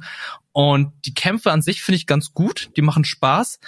Aber ist natürlich sehr schade, dass sie im Jahr 2021 nicht wie bei einem Final Fantasy so, ähm, so einen fließenden Übergang in die Kämpfe haben, sondern man sieht die Gegner, man geht hin und dann ist es wie bei Pokémon-Spielen, die sich auch nicht weiterentwickeln, da- dass da erstmal ein Kampfbildschirm kommt und dann geht es erst los. Und ich denke da so, ah, das hat Final Fantasy doch schon besser hinbekommen. Ja, also bei manchen Sachen, Tales ist immer so, ich habe das Gefühl gemischt, einerseits, wo Bandai Namco viel Geld reinbuttert, weil es eines der, einer der wichtigen Japaner-RPG-Reihen sind, aber andererseits auch viel Budget, wo sie einfach in gewissen Bereichen dann einfach komplett sparen. Mhm. Und auch so Storytelling-technisch, diese Cutscene-Sachen würde ich auch anmerken, das sind ja diese Skits hauptsächlich, wo du zwischendurch optionale Stories hast und die mir jetzt mit eingeschobenen Comic-Paneelen erzählt werden, was vor immerhin nur eine einfache Texteinblendung war, das nicht so lange nervt. Und jetzt muss ich mir das Zeug dann angucken, ohne, also nur für einen kleinen Gag zwischendurch und alles. Ähm, das Gameplay kann da sehr viel Spaß machen und wenn ich mal von der Story gepackt werde von einem Tales, spiele ich die auch ganz gerne. Berseria hat mir viel Fun gemacht, muss ich sagen, Mhm. was vor etlichen Jahren rausgekommen ist. Und das ist jetzt hier so eine spielerische Weiterentwicklung. Und auch grafisch sah es eigentlich ganz nett aus, wenn gerade die spektakul spektakulären Kämpfe ablaufen. Aber der Funke, Ne, der berühmte Funke ist da nicht rübergesprungen, auch gerade am Anfang. Oh ja, wie schon gesagt, dass ich kann keinen Schmerz spüren, aber ich habe mein Gedächtnis verloren. Ach, das und da auch kommt die Dame genau. die Schmerz. Natürlich, klar, natürlich Gedächtnis verloren. Ne, und äh, und so weiter und so fort. Und bisher, äh, ich habe eigentlich auch aus meiner Community raus recht Positives gehört, dass also einige Leute das sehr gern gespielt haben. Die Vielleicht äh, wird's auch dann, wenn ich auch einmal über den Hubbel rüberkomme, weil das ist ja auch sonst meine Kragenweite, vielleicht steckt da noch was richtig Cooles. Ja, dann ich, ich glaube auch, dass da mehr ist, aber ähm, mich regen halt so diese Kleinigkeiten im Moment auf und ähm, das äh, ist dann halt so ein bisschen. Ah, macht es besser, macht diesen, macht diesen Hubbel kleiner, dann äh, springe ich auch gerne rüber und mach dann noch den Rest mit. Ja, Leute, Kena, Bridge of Spirits. Das habe ich richtig gesagt. Dann einmal. Ähm, War okay. Ne? War okay, war okay, aber hat sich sehr oft wiederholt, sehr schnell wiederholt, leider. Es sieht aber wunderschön aus, muss man sagen. Es sind also, was ich beeindruckend fand, ich bin auch nicht komplett durch bisher damit, wobei es ist ja auch nicht das ultra längste Game, aber es war ja kein klassisches Game-Studio an sich, sondern ein Animationsstudio, das jetzt zum Videogame-Produzenten geworden ist, ne? die eigentlich so CGI-Animationen gemacht haben hauptsächlich. Und das merkst du zumindest der visuellen Seite an, weil es sieht wirklich richtig gut aus. Ja, die haben ja diesen Majora's Mask Kurzfilm gemacht. Das Auf war von denen, ne? Ja, Genau, das und, war von und denen. Auftragsarbeiten sonst für eben, wo CGI mal gemacht werden muss. Genau, und dafür, dass es ihr erstes Projekt ist, muss ich sagen, richtig gut. Also ähm, das hätte auch in die Hose gehen können, weil es hätte auch ein Blender sein können, der dann äh, einfach nur gut aussieht, aber sich nicht gut spielt. Ich muss auch sagen, der ist ein bisschen knackig. Also das Spiel Ja. ist knackig. Also die Bosskämpfe, die sind nicht einfach, die sind fordernd, aber leider wiederholt sich der restliche, das also alles andere von dem Spiel leider sehr. Die Kämpfe wiederholen sich, sobald man alle Sachen hat. Und ähm, irgendwie, es klingt gemein, aber irgendwie habe ich mich dann auch schnell satt gesehen bei dem Spiel. Ja, also es sind natürlich alles Sachen, wo du sagst, okay, da hätte man noch mal ein bisschen schleifen können oder das mal machen können. Ich würde auch noch gerne diesen so leicht Pikmin-esken äh, Ansatz noch mal mit reinwerfen, auch wenn es natürlich ein eher Third-Person-Action-Adventure ist, aber du hast ja immer deine kleinen Helferlein, die du dann zum Rätsellösen benutzen kannst, schieb diesen Block dahin und so weiter. Also ein bisschen oder nee, besser Overlord, glaube ich, würde ich fast eher Overlord, reinwerfen, stimmt, genau. Kann, ne? Da hat man ja auch seine Monsterhorden dann Ja. losgeschickt, kommt das als Aspekt nochmal mit rein. Aber ähm, dafür, dass du, ich glaube, 40 Euro dann dafür bezahlst, Guter ne? Preis, ja. fa- fand ich vollkommen in Ordnung dafür und ich finde gerade sowas sollte man gerne auch nochmal unterstützen, wenn ein Studio gleich vom Stand aus so ein solides Game dann rausbringt. Mhm. Ne? Ähm, Elias, du hast, glaube ich, von uns wahrscheinlich, ich schätze mal, vielleicht sieht es bei dir nochmal anders aus, wie jetzt am meisten äh, Deathloop gespielt, was ja auch äh, als eines der stärksten Spiele des Jahres gilt. Ähm, kannst du ein bisschen was über Deathloop erzählen? Ich habe Deathloop äh, nicht viel gespielt. Bis gar nicht. Also wird Bis es, gar nicht. Ich, Aber du hast die ganzen Events gemacht vorher. Ja, ich habe die, ich habe die Events gemacht und als es dann hieß, okay, wir haben den Review-Code, äh, kannst du das bitte machen? Dann war ich im Urlaub. ja. Dann hat das Dann hat nämlich, Fabian das äh, gemacht. der Fabian hat den übernommen und war dann auch positiv überrascht. Ähm, ich habe mich dann auch noch mal ein bisschen mit ihm ausgetauscht. Äh, Wir, wir haben, glaube ich, auch noch mal beide darüber ein bisschen gesprochen. Ich finde Mhm. es ein bisschen äh, schade insgesamt, dass dieser mega gute Ersteindruck, den dieses Spiel geliefert hat, also es hat ja auch super viele Höchstwertungen einge, eingesammelt, ähm, dass ich jetzt öfter schon gehört habe, dass es das nicht bis zum Ende durchhalten kann und dass es zum Ende hin sogar eher schwächer wird und ja, dieses, dieses Pacing nicht mehr halten kann oder nicht Pacing nicht halten kann, sondern vielmehr, dass es sich irgendwann zu doll wiederholt, dass es repetitiv ist, dass man sich so an allem satt gesehen hat. Und das finde ich persönlich dann ein bisschen schade, weil ich schon sehr, sehr große Lust hatte, weil ich habe im Vorfeld alles mitgenommen, was ging. Ähm, aber selbst jetzt mit den ganzen positiven äh, Reviews, die das Spiel bekommen hat, je länger dieses Spiel im Diskurs war, desto negativer wurden die Stimmen. Und das hat mich bisher so ein bisschen abgeschreckt, aber vielleicht kann das Wirt jetzt wieder so ein bisschen relativieren. Ich kann es zum Teil bestätigen, aber es liegt ja auch daran, es liegt in der Natur des Spiels. Es ist ein Loop, also du musst halt sehr viel Ja. wiederholen und das passiert leider zu oft. Also es gibt sehr viele Levels, die du sehr oft wiederholen musst, um, um bestimmte Aktionen zu triggern, damit du dann im nächsten Level oder im nächsten Tagesabschnitt, den du dann besuchst, dann halt etwas anders machst. Und wenn du es nicht geschafft hast, dann musst du das gesamte Level nochmal von vorne machen. Es ist äh, am Anfang echt interessant, es ist cool, du sammelst die Sachen, du wirst auch immer stärker, aber irgendwann hast du einen Peak erreicht, wo du einfach nur durch die Level rennst und dann, ja, äh, gar nicht mehr so darauf achtest, wie die Gegner sind, weil du einfach nur noch durchrennst. Also in einigen Spielen kann das natürlich ganz geil sein, wo du einfach denkst, Alter, ich bin der krasseste Typ überhaupt. Und hier denke ich halt einfach, der ist null Herausforderung mehr. Ja klar, ich könnte den Schwierigkeitsgrad auch erhöhen, aber ähm, ich weiß nicht, irgendwie hatte ich nicht das Bedürfnis gehabt, aber ich habe es trotzdem durchgespielt. Es hatte Spaß gemacht, weil die Story dann auch immer spannender wurde. Die Beziehung zwischen Cole und Juliana ist fantastisch. Ich liebe die Dialoge zwischen den beiden. Jedes Mal, wenn du das Spiel neu startest oder beziehungsweise eine Mission startest, gibt es einen kleinen Dialog zwischen den beiden und der ist dann auch mal anders. Also da haben sie sich sehr viel Mühe in der Vertonung und den Dialogen gegeben. Und äh, der asymmetrische Multiplayer ist einfach nur Crap. Also der, der macht überhaupt gar keinen Spaß. Also ähm, ich habe einmal als Cole gespielt und dann kam ein fremder Spieler als Juliana und ich habe das recht früh im Spiel gemacht. Der war total überpowered. Und ich war ganz am Anfang und hatte noch gerade so ein paar kleine Fähigkeiten, die ich noch nicht komplett abgegradet habe. Der hat mich gefunden, gejagt, Headshot gegeben, fertig. Und ich dachte so, okay, das äh, so funktioniert das nicht. Ich habe es mal andersrum probiert, war auch wieder viel zu früh im Spiel. Er hatte kaum Ausrüstung für Juliana. Ja, äh, eigentlich bin ich der Jäger gewesen, aber letztendlich war ich der Gejagte. Der, der, der hat dann alles mögliche mit, mich, mit mir gemacht, mich vergiftet, mich hierhin gelockt, mir einen Headshot gegeben, fertig. Ich dachte oh Gott, funktioniert nicht. Also irgendwann nach einer Woche, also als das Spiel schon eine Woche erschienen ist, habe ich dann nochmal versucht, irgendwie den Multiplayer zu spielen. Der hat keiner mehr gespielt. Also nicht sehr motivierend anscheinend. Ja, hey, wenn du einmal über ähm, alle Streamer haben ihre Pflichtstunden schon mal fertig gemacht, ne? damit, wenn du mal durch bist, musst du gucken, ob dann so ein Multiplayer noch hängen bleibt, wenn das nicht ein ganz großer, beliebter Multiplayer-Titel ist. Schon im Vorhinein. Ich glaube, so zum Anfang des Releases hätte es sehr viel Spaß gemacht, weil dann alle am Anfang sind, alle mit, mit dem gleichen Status.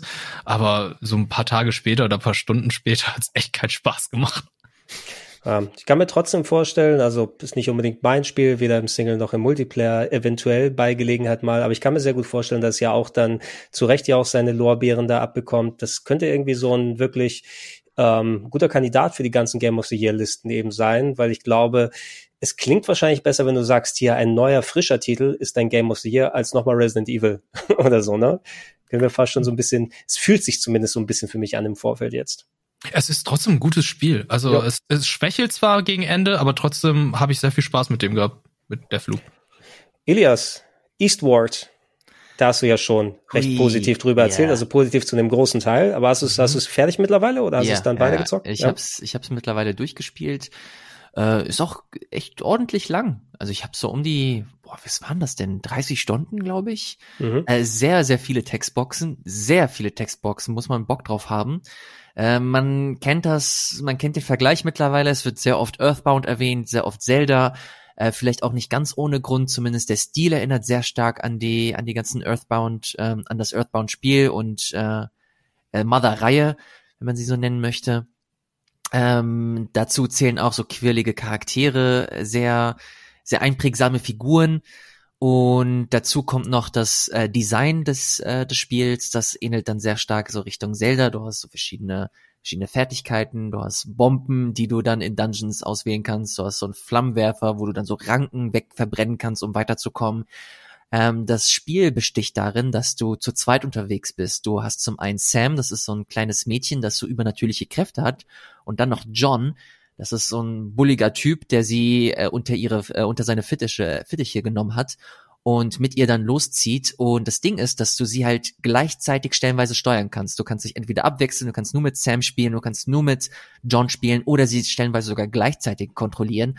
Und so entwickeln sich halt so ein paar äh, super witzige und interessante Situationen, ein paar coole Rätsel sind damit eingebaut. Ähm, insgesamt fand ich's echt schön. Also ich mag vor allem auch solche Spiele, das, äh, der Pixel Art Look. Das ist, glaube ich, der beste Pixel, das beste Pixel Art, das ich je in einem Videospiel gesehen habe. Es ist optisch unheimlich beeindruckend, was sie da gemacht haben. Spielerisch lässt es auch Stück für Stück immer weiter nach. Ich fand äh, leider storymäßig war ich ein bisschen enttäuscht so gegen Ende, weil ich den äh, Twist nicht so nicht so interessant oder geil fand und auch gegen Ende hin ver verliert es sich in so Geschwurbel. Es ist stellenweise auch zu lang. Es gibt eine ganze Passage, die so komplett out of context wirkt, die so komplett fremd wirkt, als ob sie sie noch in, im letzten Moment noch irgendwie eingebaut haben, aber du hättest keine Qualitätsunterschiede gemerkt, weder in der Story noch im Gameplay, wenn diese ganze 10-Stunden-Passage komplett weg gewesen wäre. Und das sind so dann die Momente, die dieses Spiel dann im, in der Gesamtwertung so ein bisschen runterziehen. Mhm. Aber insgesamt, Mucke ist cool, ich mochte die Atmosphäre und ähm, ja, wenn man so ein bisschen Lust hat auf so ein bisschen Retro-Feeling, äh, witzige, einprägsame Figuren und nicht zurückschreckt irgendwie zu lesen, sehr viel, dann ist das echt ein schönes, ein schönes Spiel. Also ich habe echt meine Zeit äh, genossen damit und bereue es nicht, da diese Zeit investiert zu haben. Ja, ist interessant. Also ich habe da auch Bock drauf, aber ich muss sagen, ich, äh, also zeitmäßig haben wir immer drüber gequatscht. Ich würde fast schon, weil es auch im gleichen Monat rausgekommen ist, ich meine auch Deltarune Kapitel 2 war da, yeah. auch wenn es ein äh, zwar natürlich vom ähm, visuellen Anspruch vielleicht oder was da reingegangen ist bei der technischen Umsetzung noch einen kleinen Tacken anders ist, aber Toby Fox hat ja Grundvertrauen, was oh, ja. angeht bei mir. Ähm, hattet ihr es jetzt gemeinsam durchgespielt? Weil ich glaube, ihr habt es ja auf jeden Fall noch gespielt, ne? Kapitel 2 Teil 2 nicht. Ey, Teil 2 habe ich auch nicht. noch nicht gespielt, weil ich mittlerweile in dieses Mindset gekommen bin. Es muss alles perfekt sein, wenn ich dieses Spiel spiele. Ich möchte komplett in... In deinem Leben meinst du, ne? Es muss alles stimmen, nichts ja, darf kann, mich ablenken. Dann kann ich, dann kann ich sehr, sehr lange warten, bis das... Äh, so okay. Nee, nee, ich, ich will einfach, keine Ahnung, ich denke mir immer, okay, wenn ich das spiele, will ich alles, es muss alles aus sein. Ich hab, will das zu 100% genießen. Ähm, deswegen habe ich es leider noch nicht gespielt, aber allein Kapitel 1 habe ich äh, mit Wirt auch auf dem Sender damals gespielt, genauso wie Undertale. Ähm, Toby Fox ist einfach eine Granate. Es ist einfach nur absurd, was der da so alles abliefert. Und ich habe einfach nur sehr, sehr große Lust, äh, Chapter 2 zu spielen, wenn ich dann endlich die, den richtigen Moment dafür finde. Ich hoffe, der ist bald. Ja, ich bin also einer, der bei solchen Sachen denkt, lass es mal alle Sachen dafür rauskommen, aber oh, so, ja, kann ich nicht der, warten. So, ja, so wie der Abstand jetzt ist, äh, wahrscheinlich, ich weiß nicht, ob ich vorher fertig bin oder die Reihe. Ne? Ja. Oh. ich kann es ja nicht direkt sagen. Wie war der Abstand jetzt? Zwei oder drei Jahre von Deltarune? Ungefähr. Also, Tobi hatte auch schon gesagt, er war sich ja bei, bei der ersten Episode nicht sicher, ob er es überhaupt erstmal als Episode rausbringt und nicht selber wartet, bis alles fertig ist. Jetzt ist erstmal, ja, jetzt ist er ja auf dem Weg drauf. Ne? Also mal gucken, mhm. ähm, wie es dann, wie es dann weiter wird oder nicht weiter wird. Äh, was hattest du nochmal gesagt, Ilias? Es ist kein richtiges Spielejahr, wenn es nicht um Ease, Legend of Heroes und Natürlich. Ja, Yakuza geht. Also Yakuza. potenzielles Game of the Year Lost Judgment ist natürlich rausgekommen. ich glaube, ich habe so 90 Stunden oder sowas bisher, habe aber auch alles gemacht, was man machen kann, inklusive den DLCs. Verdammt nochmal. Ähm, die dafür rausgekommen sind. Natürlich die Fortsetzung des ersten Judgments, wo du äh, Takuya Yagami bist. Ich weiß gar nicht mehr, war das jetzt der richtige Schauspieler oder der Charaktername, keine Ahnung, der das Vorbild ist. Auf jeden Fall Ex-Anwalt, Detektiv, jetzt wieder eine neue Crime-Story in dem Yakuza-Universum, aber mit eigenständigen Geschichten, wo es um Mobbing an der Schule geht, äh, hauptsächlich, aber da hängt natürlich einiges noch mit mehr drin. Und weiß nicht, über welches Spiel hatte ich nochmal von wegen der, ach ja, bei The Medium, von wegen harte Thematiken, die da teilweise storymäßig angegangen werden. Ähm, ich habe ein Video über äh, Lost Judgment gemacht und ich gebe da auch ganz äh, auch klar nochmal aus, Trigger Warning, ne? Also was da storytechnisch passiert, vor allem, weil das wirklich so ein zentrales Thema ist mit Mobbing, nicht nur an der Schule, sondern allgemein was es für einen Effekt hat mit den Leuten, die gemobbt werden und mit Mobbern und so weiter. Also was, was, was da für Begebenheiten sind und das eingespinnt in eben eine Crime Story um Mord und alles drum und dran, so wie man es von den Spielen her kennt.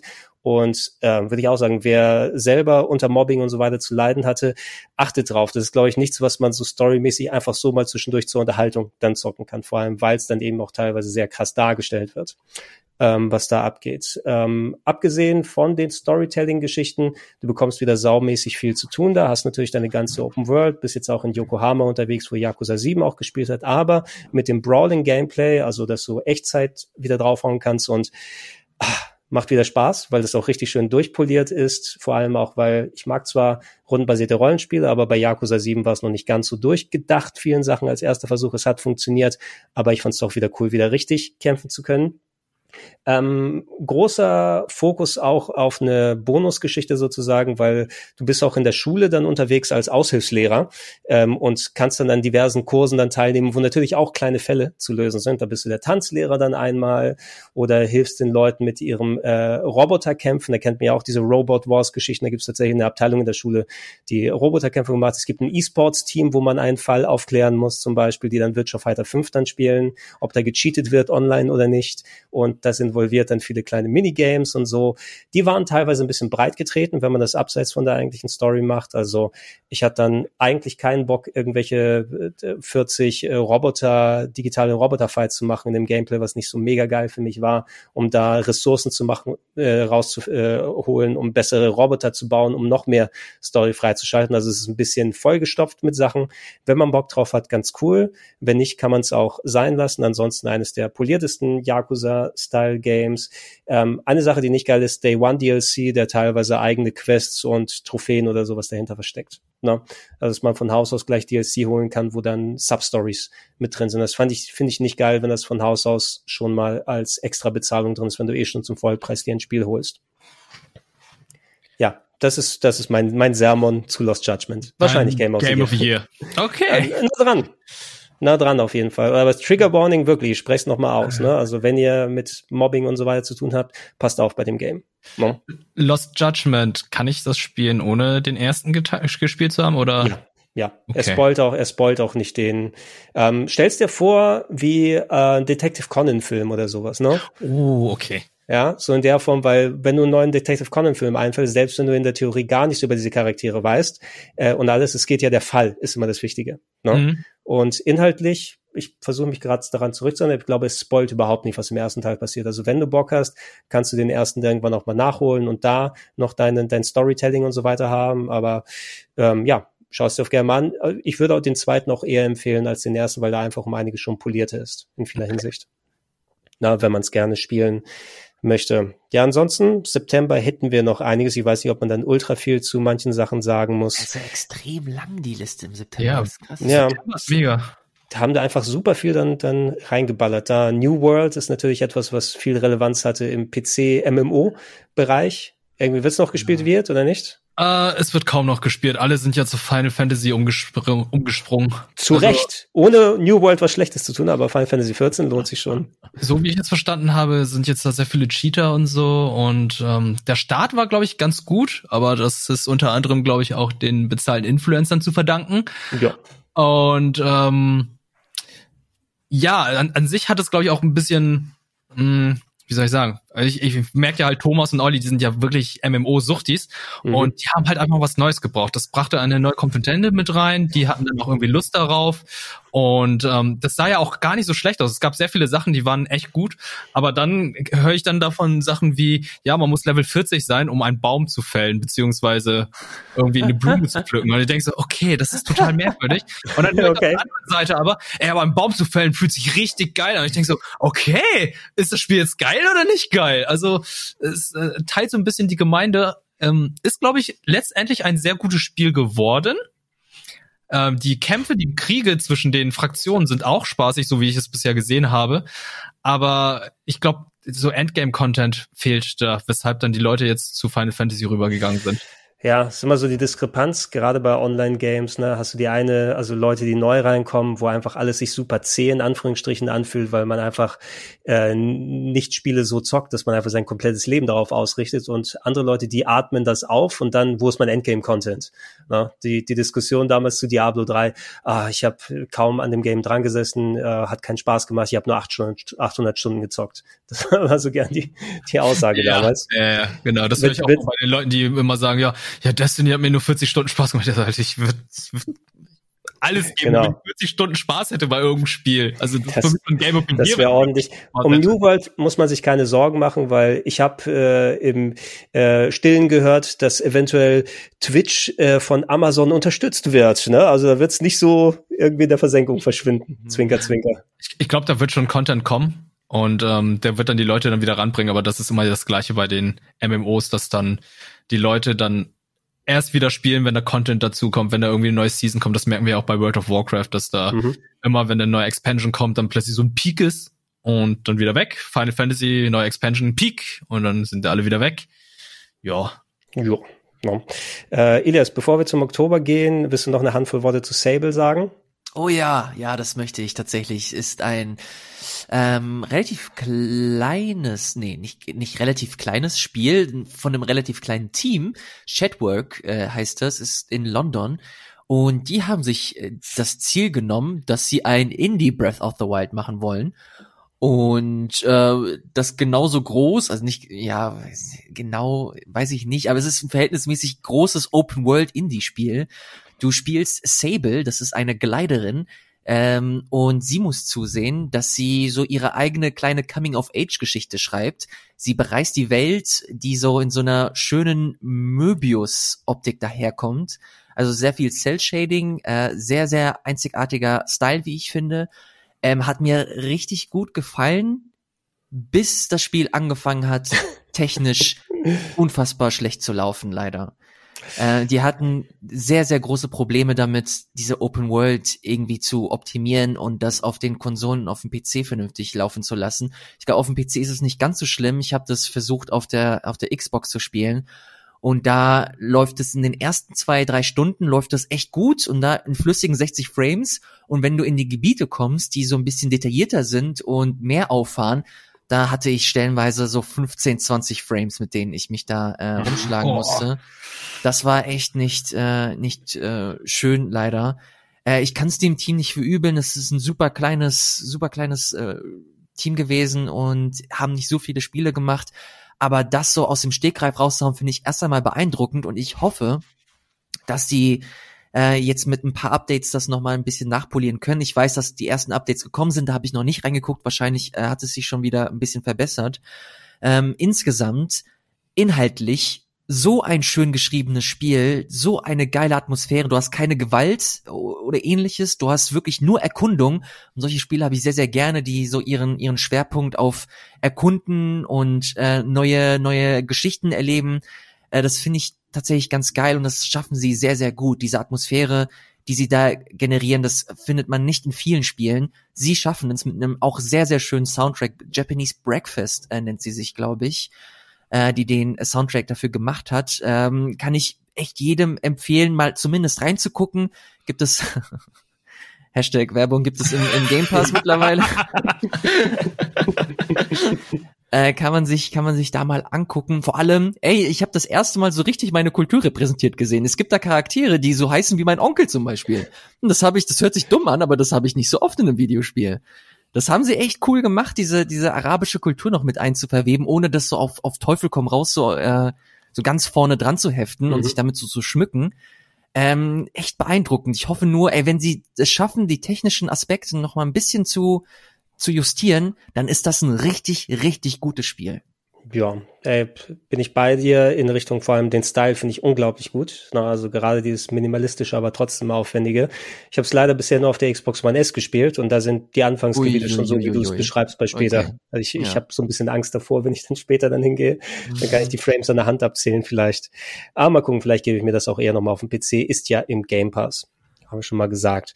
Ähm, gehen wir rüber zum Oktober, wenn wir auch punktuell mal rumschauen, wobei da auch natürlich schon ordentlich Zeug da ist, aber der September war schon ordentlich vollgestopft. Ähm, müssen wir kurz über Far Cry 6, glaube ich, sprechen, aber irgendwie habe ich nicht so viel Bock drauf, ganz ehrlich. weiter ich, hab's, ich hab's hier liegen. Und Ist ich aufgemacht? Nicht eingeworfen. Nicht mal aufgemacht habe ich's. Ja, war, mach noch nicht auf, ne? Kriegst du ein paar Euro mehr dann, äh, wenn du es gebraucht verkaufst. Das ist ja was Neues. Das mache ich nicht. Nein, glaub, aber ich werde werd irgendwann das mal einwerfen. Also ich habe ja einige Sachen gesehen, die sehen ja ganz lustig aus. Gerade ja. die Begleittiere finde ich immer sehr gut bei Ey, wenn du wenn du so einen Alligator mit Sportjacke hast, den du losschicken kannst, der Leuten die Beine abbeißt, ist natürlich ganz funny. Ne? Ist schon lustig. Ähm, ich mochte Far Cry 5 ganz gerne, muss ich, gebe ich eben ganz gerne zu, weil ich solche Spiele eher selten zocke und ab und zu mal so ein Ubisoft gehe auf der Open World lang und mache alles weg. Das ist ab und zu ganz spaßig. Und ich fand da das Hillbilly, die Loki also quasi diese Kult-Geschichte da auch interessant, auch wenn nicht immer perfekt damit umgegangen wurde. Also nicht das Maximum rausgeholt. Das jetzt hier ähm, spielerisch und inhaltlich, ich habe so sieben, acht Stunden gezockt und das war dieser eine Event, den ich vorab gemacht habe und das hat auch Spaß gebracht, aber danach wusste ich, eigentlich brauche ich das erstmal jetzt nicht mehr anfassen. Längere Zeit, weil ich habe alles rausgekriegt, was ich bekommen habe. Ich muss nicht jeden Posten befreien und äh, jedes Häkchen da wegmachen und jeden kleinste Storypart mir da angucken. Ähm, du hast wieder so ein typisches, ah, ich weiß nicht, ob ich will, noch mal so, oh, hier ähm, Südamerika und dann Diktatoren und dies und jenes. Es ist so, Selbst bei Far Cry hatten wir das schon gefühlt x-mal, ne? So in verschiedenen ja. Locations. Äh, und dann allgemein, das reicht mir fast nicht mehr als Setting so drumherum. Und so solide das Game es macht und teilweise auch storymäßig ein paar interessante Sachen aufwirft. Und natürlich Giancarlo Esposito mal wieder als charismatischen Hauptdarsteller, also wo sie ja immer solche Fixpunkte haben, wo sie einen Schauspieler in die Mitte packen, der die Leute nochmal storytechnisch ranzieht. Ähm, kannst du sagen, es ist ein Far Cry und da kann man sich als potenzieller Käufer daraus ziehen, was man möchte. Ich find's halt spielerisch so unfassbar öde. Ich kann mir das echt nicht mehr geben, leider.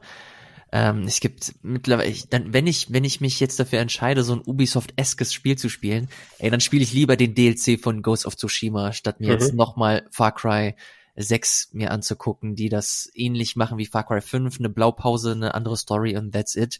Äh, das interessiert mich tatsächlich noch am ehesten, wie sie die Story so aufziehen mit, äh, mit dieser, mit dieser Revolutionsgeschichte. Äh, da kann ich auch sehr den Game Talk mit Chiara empfehlen, die äh, so ihre Perspektive da noch mit reingebracht hat. Das fand ich ganz spannend. Ähm, insgesamt als Spiel finde ich es aber unheimlich uninteressant und ich würde wirklich jedes andere Spiel, das wir heute besprochen haben, eher spielen als Far Cry und dazu zähle ich Balan Wonderworld. Oh, Habe ich ja auch noch ungeöffnet. Aber sag das, mal. Ähm, das kannst du ruhig aufmachen, das kriegst, da kriegst du nicht mehr für. Soll ich mal gleich hier live im Podcast aufmachen? ja, ja, mach mal hier live Unboxing. Ne? Um, ähm, genau das. Aber was sollte Far Cry jetzt noch machen? Also die haben sich ja mit dieser Formel festgefahren und zwar seit Far Cry 3. Selbst Primal, was ähm, vor mehreren tausend Jahren gespielt hat, spielt sich ja identisch. Du meinst, du meinst die Steinzeit, die vor mehreren tausend Jahren passiert ist? Oder meinst du ein paar Millionen Jahre? Ich weiß nicht, wie viel tausend Millionen Jahre. Vor Millionen Jahre wären es ja Dinosaurier gewesen und zu der Zeit gab es ja keine Menschen. Ja, zwischendurch. Wir gehen aber jetzt nicht für egal. Ne? Also es ist nur ein Unterschied zwischen tausend, paar tausend Jahren, ein paar Millionen Jahren. Aber ja, zwischen egal. Nice verlieren. Ähm, naja, man kann bei Far Cry sagen, es gibt ja eine große äh, Gemeinschaft an Leuten, die Bock haben, genau das vorgesetzt zu bekommen, was sie jedes Jahr nur ein bisschen anders dann haben. Deswegen auch Call of Duty gekauft, deswegen wird Battlefield auch noch gekauft. Du weißt, was du erwarten kannst und du wirst nicht groß gechallenged, äh, spielerisch und inhaltlich bei sowas. Ne? Es ist, mhm. stellt euch vor, also ob Far Cry, die anderen Sachen, das sind für mich irgendwelche, das sind Spezialburger bei McDonalds. Ne? Du gehst dahin, du weißt exakt, was du bekommen kannst, aber ich gebe mal einen Euro mehr aus und dann kriege ich einen edleren XL oder sowas, mhm. ne? Mit einem besseren Bann oder so. Ja. Das, so, so fühlt sich an. Fast Food, was ein bisschen glatt poliert ist. Ja, das trifft's ganz gut. Gar nicht so schlecht erklärt, ja. Also ja. zum Beispiel Call of Duty jedes Jahr mein Fast Food. Wollen wir, wollen wir das auch noch mal gleich reinschmeißen, auch wenn die Dinger natürlich November sind, aber Call of Duty Vanguard und äh, Battlefield 2042. Oh. Ne? Ba Battlefield nicht geil wird, oder? Oh, Battlefield tut mir so weh. Ich habe so richtig Bock drauf gehabt, als ich den ersten Trailer gesehen habe. Ich dachte so, oh, Battlefield, ja, geil. Ja, mal zerstörbare Umgebung mit Kumpels dann herumlaufen, Panzer fahren, Flugzeug fliegen, Punkte einnehmen, Gebäude in die Luft sprengen und so weiter. Und dann eventuell noch eine geile Kampagne. Okay, das ist das erste Battlefield ohne Kampagne. Und dann führen sie jetzt diesen. Gab's diese, nicht noch eins? ohne Kampagne? Nee, nee, nee. Alle hatten bisher eine Kampagne gehabt. Also Battlefield 5 hatte zum Beispiel eine erweiterte Kampagne gehabt, wo sie dann ja, noch kostenlos. Ist, äh, ich, ich denke an 1942. Das war, das hatte okay, keine das, Kampagne. Da hast du vollkommen recht. 1942 und Battlefield Vietnam hatten keine Kampagne gehabt. Und zwei auch, aber seit Battlefield 3 hatten die immer eine Kampagne gehabt.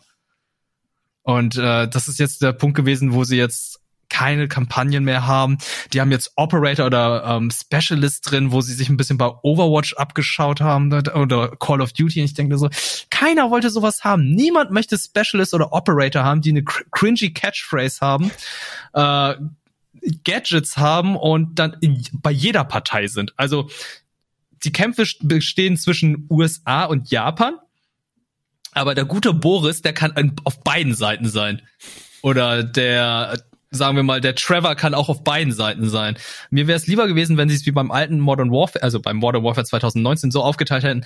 Okay, Boris gibt's auch ein Äquivalent auf der amerikanischen Seite. Der heißt jetzt Scott. Er hat die gleiche Fähigkeit, aber die sehen skintechnisch anders aus. Aber hier sind beide Skins einfach auf beiden bei beiden Parteien. Das heißt, es gibt schon mal Verwechslung auf dem Schlachtfeld du erkennst Freund und Feind ziemlich schlecht in dem neuen Spiel. Es ist mega verbuggt. Die Map ist viel zu groß. Es klingt auf dem Papier geil, mit 128 Leuten unterwegs zu sein, aber das macht es halt einfach nicht. Man läuft manchmal die ganze Zeit in irgendeine Richtung und das Schlachtfeld hat sich schon längst woanders verlagert und man kommt da an und ist dann ganz alleine und denkt sich, ja geil, muss ich mir jetzt irgendwo noch ein Fahrzeug holen oder irgendwas, damit ich da hinkomme oder ich bringe mich um, damit ich dann irgendwie dort in der Nähe spawne. Also es sind so viele Sachen, die einfach nicht funktionieren in diesem Spiel. Und ähm, ich habe eine 3080 in meinem Rechner und es ruckelt bei mir. Es, ich habe 40 FPS da und ich denke da so, what the fuck, was ist los mit diesem Spiel? Wie schlecht ist es bitte optimiert? Ja, wir können froh sein, dass sie auf den Singleplayer verzichtet haben, um sich auf den Multiplayer zu konzentrieren, dass es möglichst gut läuft. Ja, also ähm, dieses Spiel hätte ruhig noch ein halbes Jahr lang weiterentwickelt werden können, weil ich, ich hätte, niemand hätte was dagegen gesagt, wenn das Spiel nächstes Jahr erscheint, weil dann 20 Jahre Battlefield wären. Wäre perfekt gewesen. Aber nein, EA möchte es dieses Jahr äh, raushauen. Mir tun die ganzen Entwickler leid, weil ich gehe davon aus, dass sie mega crunchen, crunchen, cringen, crunchen, also mega viel Crunch da ist. Denn das Spiel wurde ja schon um einen Monat verschoben und ich möchte nicht wissen, was in der Version war, die vor einem Monat noch erschienen wäre. Ich sag's ja, ein, einen Monat verschieben bringt da in der Entwicklung gar nichts, dann hast du einfach einen Monat länger Crunch als vorher. Ja. Wird keinen Unterschied machen. Ich bin gespannt drauf, wenn der, wenn der Schreier-Artikel dann rauskommt drüber, was, ja, was genau da ist. Es sind noch so viele Kleinigkeiten, die nicht funktionieren. Du hast, du kannst dein Scoreboard nicht öffnen. Du kannst nicht gucken, wie du gerade performst oder dein Vielleicht ist das vielleicht das DLC, den du bezahlen musst. Oh Gott, Jesus. Guck, guck mal nach, ob ja, du da nicht Kaufbutton hast. Man darf halt nicht vergessen, ey, das wird alles während Corona entwickelt, ne? Also das ja, ist, dann kann man es doch verschieben. Ne? Ja, das ist, das ist halt der Punkt. Da haben wir vorhin auch im Game Talk darüber gesprochen, dass das so der, der gute Move von Microsoft war, dass sie einfach Halo Infinite um ein Jahr verschoben haben. Das kannst du, kannst du nicht, äh, kann nicht jeder machen. Äh, eventuell war EA irgendwie gezwungen, sei es wegen ihren Quartalszahlen oder ihren Abschlusszahlen, dass sie halt unbedingt noch einen fetten Brecher am Ende des Jahres gebraucht haben. Äh, nicht jeder Publisher ist so in der Position, ist am Ende aber schade, wenn ähm, ja Konsumentinnen und Konsumenten ein scheiß Spiel für 60, 70, 80 Euro irgendwie bekommen. Äh, das kann es halt auch irgendwie nicht sein. Aber mhm. ja, man muss auch immer so den Kontext mit mit beachten. Und ja, du hast es gerade schon erwähnt, die Arbeitsbedingungen werden wahrscheinlich auch jetzt alles andere als als easy gewesen sein. Macht das Endprodukt natürlich nicht besser, aber ich finde den Kontext hier immer wichtig. Klar. Ja, das sind Erklärungen und ähm, nicht Rechtfertigungen am Ende. Ne? Man muss dann eben, dann wäre ich dann auch äh, in der Hinsicht, auch wenn das wahrscheinlich nicht gut für den Börsenkurs, also es ist wahrscheinlich börsennotierter alles äh, bei EA und so weiter und so fort, aber denkt an die Entwickler, denkt an das Spiel, weil am Ende bleibt nur hängen, oh, das Game, also da, davon wird sich ja wieder schwer erholen. Ne? Es kann ja nicht alles No Man's Sky sein. Ja, es wird sich definitiv schwer holen. Also alle Battlefield-Teile, die bisher erschienen sind, die waren verbuggt. Die waren halt gute Meme-Templates, aber ich habe noch kein Battlefield erlebt, das so kaputt verbuggt ist, beziehungsweise Features fehlen wie äh, ein Scoreboard. Die zerstörbare Umgebung ist einfach nahezu nicht vorhanden. Also du hast eine Lagerhalle und da kannst halt die Wände wegschießen, aber Dach bleibt und äh, das Gerüst bleibt. Du hast Container, die einfach nicht zerstört werden können. Du hast eine Rakete, die zerstört werden kann, aber die bringt nichts du kannst sie zerstören. Es ist nicht so, dass die Rakete viel Deckung bringt. Es ist halt einfach so, du kannst sie zerstören. Fertig aus. Du hast einen Tornado, der auf der Map ist. Der sieht geil aus, aber der macht an sich nichts. Aber der sah cool im Trailer aus. Der sah cool im Trailer aus, aber ach Gott, oh Gott. Ich warte noch mal ein halbes Jahr, bis ihr, ich spiele. dass das Spiel in einem Jahr dann richtig geil ist? Das Potenzial hätten sie zumindest. Ja, ich denke schon. sieht ja immer noch interessant aus. Ich finde diesen Portal-Modus finde ich echt interessant, wo du halt alles remixen kannst. Du kannst die Spielmodi von Battlefield 3 mit den Spielmodi von 1942 irgendwie kombinieren und alles. Ähm, ich glaube, das wird, das wird noch ganz interessant. Aber das, ich würde niemandem, der das jetzt hier hört, würde ich empfehlen, dieses Spiel jetzt zu kaufen. Wartet lieber ein halbes Jahr, wenn nicht sogar ein ganzes Jahr und äh, guckt dann, was da, was da passiert ist. Ja, ich sag mal, als Außenstehender, der wirklich keinen großen Invest im Battlefield hat, die Serie ist zu groß und zu wichtig für EA, um da nicht da noch dran zu schrauben und zumindest das auf ein vernünftiges Niveau zu bringen. Bleibt so abzuwarten, ob das passiert, bevor der nächste Battlefield-Teil dann in einem Jahr ansteht oder was auch immer sie da rausbringen wollen. Oder ob sie sagen so. Medal of Honor wieder auskramen. Oh Gott, oh Gott, oh Gott. Ja, im wahrsten Sinne des Wortes, ne? Das ist irgendwie geht's da darum, Stand-up Zombie Soldier. Jetzt, jetzt sind sie dran. Ähm, und äh, ja, also es, das wird auf jeden Fall anders als gehen als jetzt noch bei einem Anthem, ne, wo dann auch die Versprechungen groß waren und irgendwann still und leise. Ach, jetzt lohnt sich auch nicht mehr. Ne? Das ist jetzt tot, oder? Offiziell? Ich glaube, es ist jetzt endgültig tot nach zwischendurch immer wieder mal, ja, wir arbeiten dran und wir machen das, das, das. Auch Good Riddance, muss man in dem Fall sagen. Äh, da hat ja Call of Duty nochmal Glück gehabt, ne? also der Einäugige unter den Blinden. So rein, ich habe ja dank dir wir den Singleplayer dann schön auf meiner Xbox One S spielen können, einige Zeit lang. Boah, also es ist schon okay, aber auch Ego-Shooter-Bombast, mal wieder. Oh, und äh, Storytelling-technisch fand ich den, den Singleplayer auch relativ weird mit dieser Eingrauftruppe, die Multikulti ist, aber alle ganz schwere Sachen mitgemacht haben. I don't know. Ne? Ja, das sind, das sind die Avengers im Call of Duty Universum. Du hast einen Australier, du hast eine Russin, du hast einen Amerikaner, du hast den Briten. Und du hast vor allem, was ist gefährlicher als Hitler? Hitler 2. Ne? Ja, der, der, der, der, Karre, ja genau. Was ist, wenn Hans Lander Hitler 2 werden könnte? Das ist, glaube ich, genau. die Story oder so. Ah, das ist ja doppelt, ist ja doppelt so schlimm.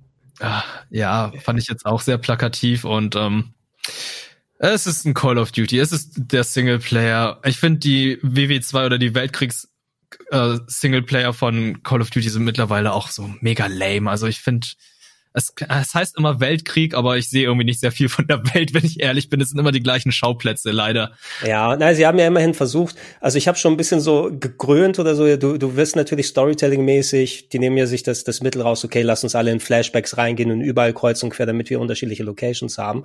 Und dann ploppt bei mir auf Landung in der Normandie. Und ich denke, oh, nee, aber immerhin ist jetzt eine Seitenstraße, also nicht direkt an der Beach, ja, da unterwegs bist. Es gab ja noch, äh, es gab ja noch die anderen Lande, den anderen D-Day, wo du aus dem Flugzeug springst, wo ich denke da so, ey, du kannst schon im Sekundentag absehen, was passieren wird. Okay, ähm, die werden angegriffen, sie fliegen gerade rüber, rotes Landest Licht. in dem Baum vielleicht oder jemand anderes landet in dem Baum. Nein, okay, äh, du fliegst wahrscheinlich raus oder dein Flugzeug wird zerstört und du kommst mit einem Fallschirm runter, überall werden zerstörte Flugzeuge gezeigt und Fallschirmjäger. Ich denke so, oh, wie oft man das schon gesehen hat, um Himmels Willen.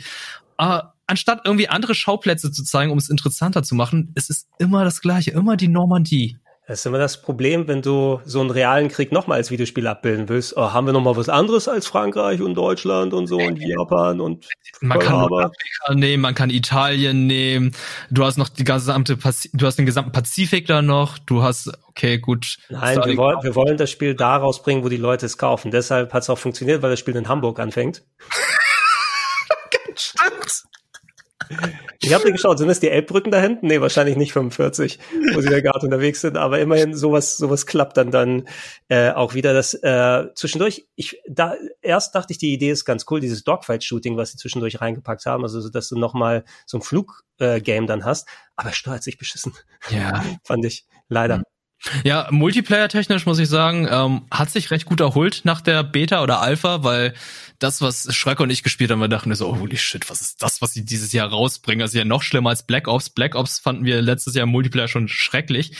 Aber ähm, da haben die noch ein bisschen dran gewerkelt und der fühlt sich ganz okay an. Also ähm, ich war recht gut unterhalten mit dem Multiplayer. Ja, okay. Immerhin, du hast Multiplayer und auch Singleplayer bei Call of Duty. Den Luxus gibt's nicht bei Battlefield. Ähm, in Game Pass kommen diese Sachen nicht, aber irgendwo wird es bestimmt nochmal ein Sale geben für das eine oder andere.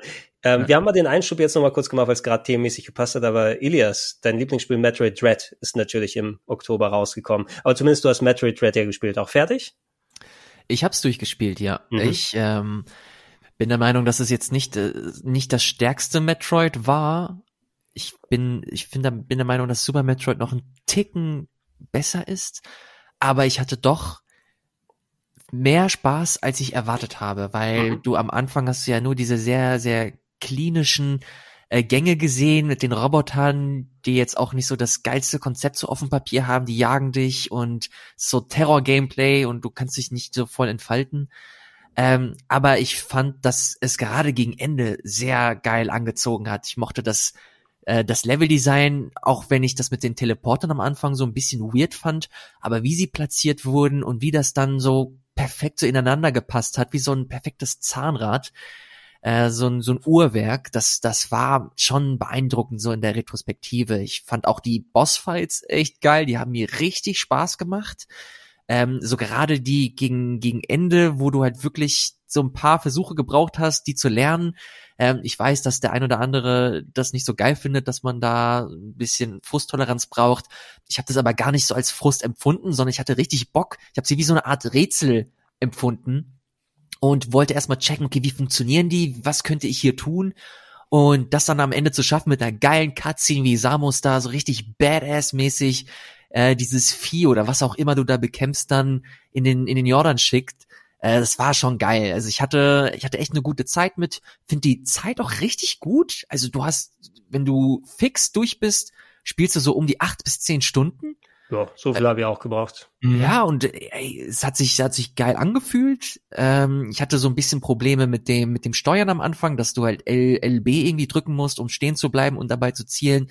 Hat sich aber irgendwann auch äh, ganz gut in das, äh, in das Spielverhalten so integriert.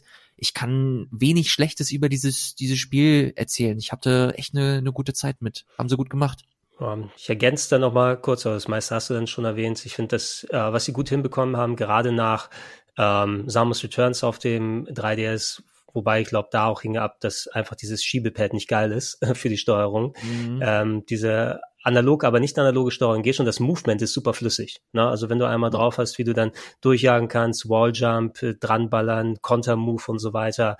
Ähm, schaut euch gerne mal Speedruns oder sowas an bei der Gelegenheit. Alter Verwalter, was Leute, die oh, das ja. richtig gut drauf haben, können. Wobei die Steuerung am Ende aber auch ein bisschen überladen ist, finde ich. Ne? Wenn du dann mal, okay, warte mal, wie kann ich mich nochmal ducken und wann löse ich eine Bombe aus und den Shine Spark kann ich irgendwie speichern, um dann das spezielle Item nochmal zu bekommen. Also es wird ein bisschen zu too much äh, in gewissen Punkten, aber nichtsdestotrotz nichtsdestotrotz, äh, wenn du einmal auch das mit den Bossen dann drauf hast, das aus ausklabüstern, wie sie funktionieren und nacheinander weghauen und du tatsächlich auch mal mit diesem also auch denen entgegen, was entgegensetzen kannst, obwohl die so anstrengend und schwer dann wirken im ersten Moment, haben sie alles cool hinbekommen. Wenn ich mir was noch gewünscht hätte, äh, zwei Sachen hätte ich mir gewünscht. Einerseits, ich finde leider, dass der Soundtrack, der ist zwar jetzt nicht schlecht und so weiter, die haben sich ein paar schöne Sachen überlegt, aber es ist jetzt ein Score geworden und kein Soundtrack, wie er sonst bei Metroid ist, wo die Melodie im Vordergrund immer steht und ganz hoch gemischt ist. Und hier hast du mehr so ein bisschen Ambient-Klänge im Hintergrund, mhm. was doch ein bisschen an die Stimmung geht finde ich persönlich.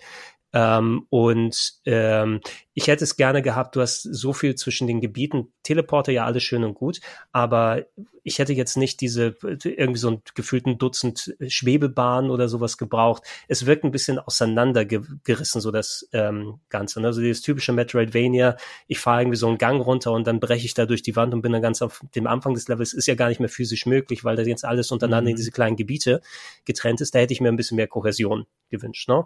Ansonsten aber habe ich auch recht wenig ähm, dann wirklich daran zu mäkeln. Es hat mir sehr viel Spaß gemacht.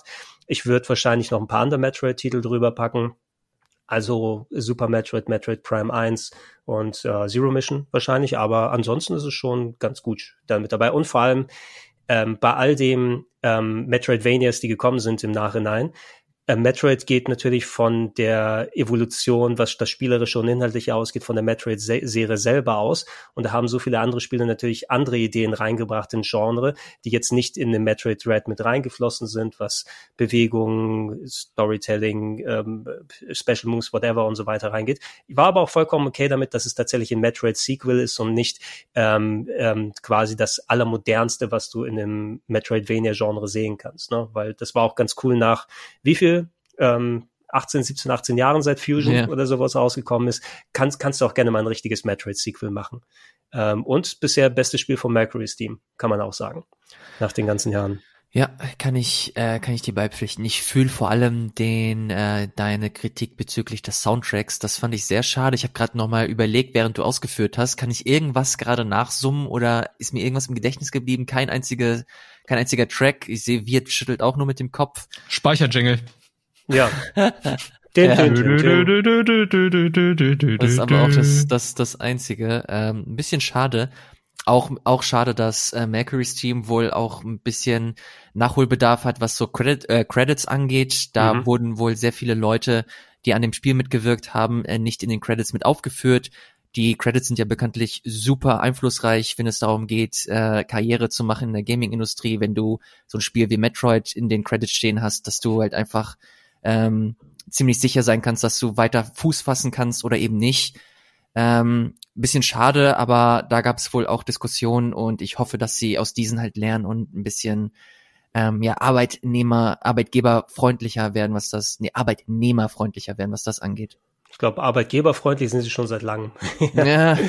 Hat, hat man ja auch schon einige Geschichten seit den Castlevania-Zeiten gehört. Ich hoffe auch, dass sich Mhm. da die ganzen Sachen, gerade weil Nintendo, also es ist ja nicht nur ein Mercury Steam-Projekt, sondern auch Nintendo hat ja auch mitentwickelt dran ne, und auch Leute Absolut. dabei gehabt. Du hast ja auch super viele japanische Namen dann in den Entwicklern gesehen, dass die mal da alles vernünftig auf die Reihe bekommen, weil je mehr europäische Studios vor allem auch mal in den ganzen, so wirklich AAA-Bereich gaming-mäßig dann mit teilnehmen können, umso besser für uns alle. Ne? Und das ist nicht alles so monothematisch nur in Japan, in ähm, Amerika und sau viel dann nochmal nach China exportiert, dann das nur dort stattfindet, die Spieleentwicklung.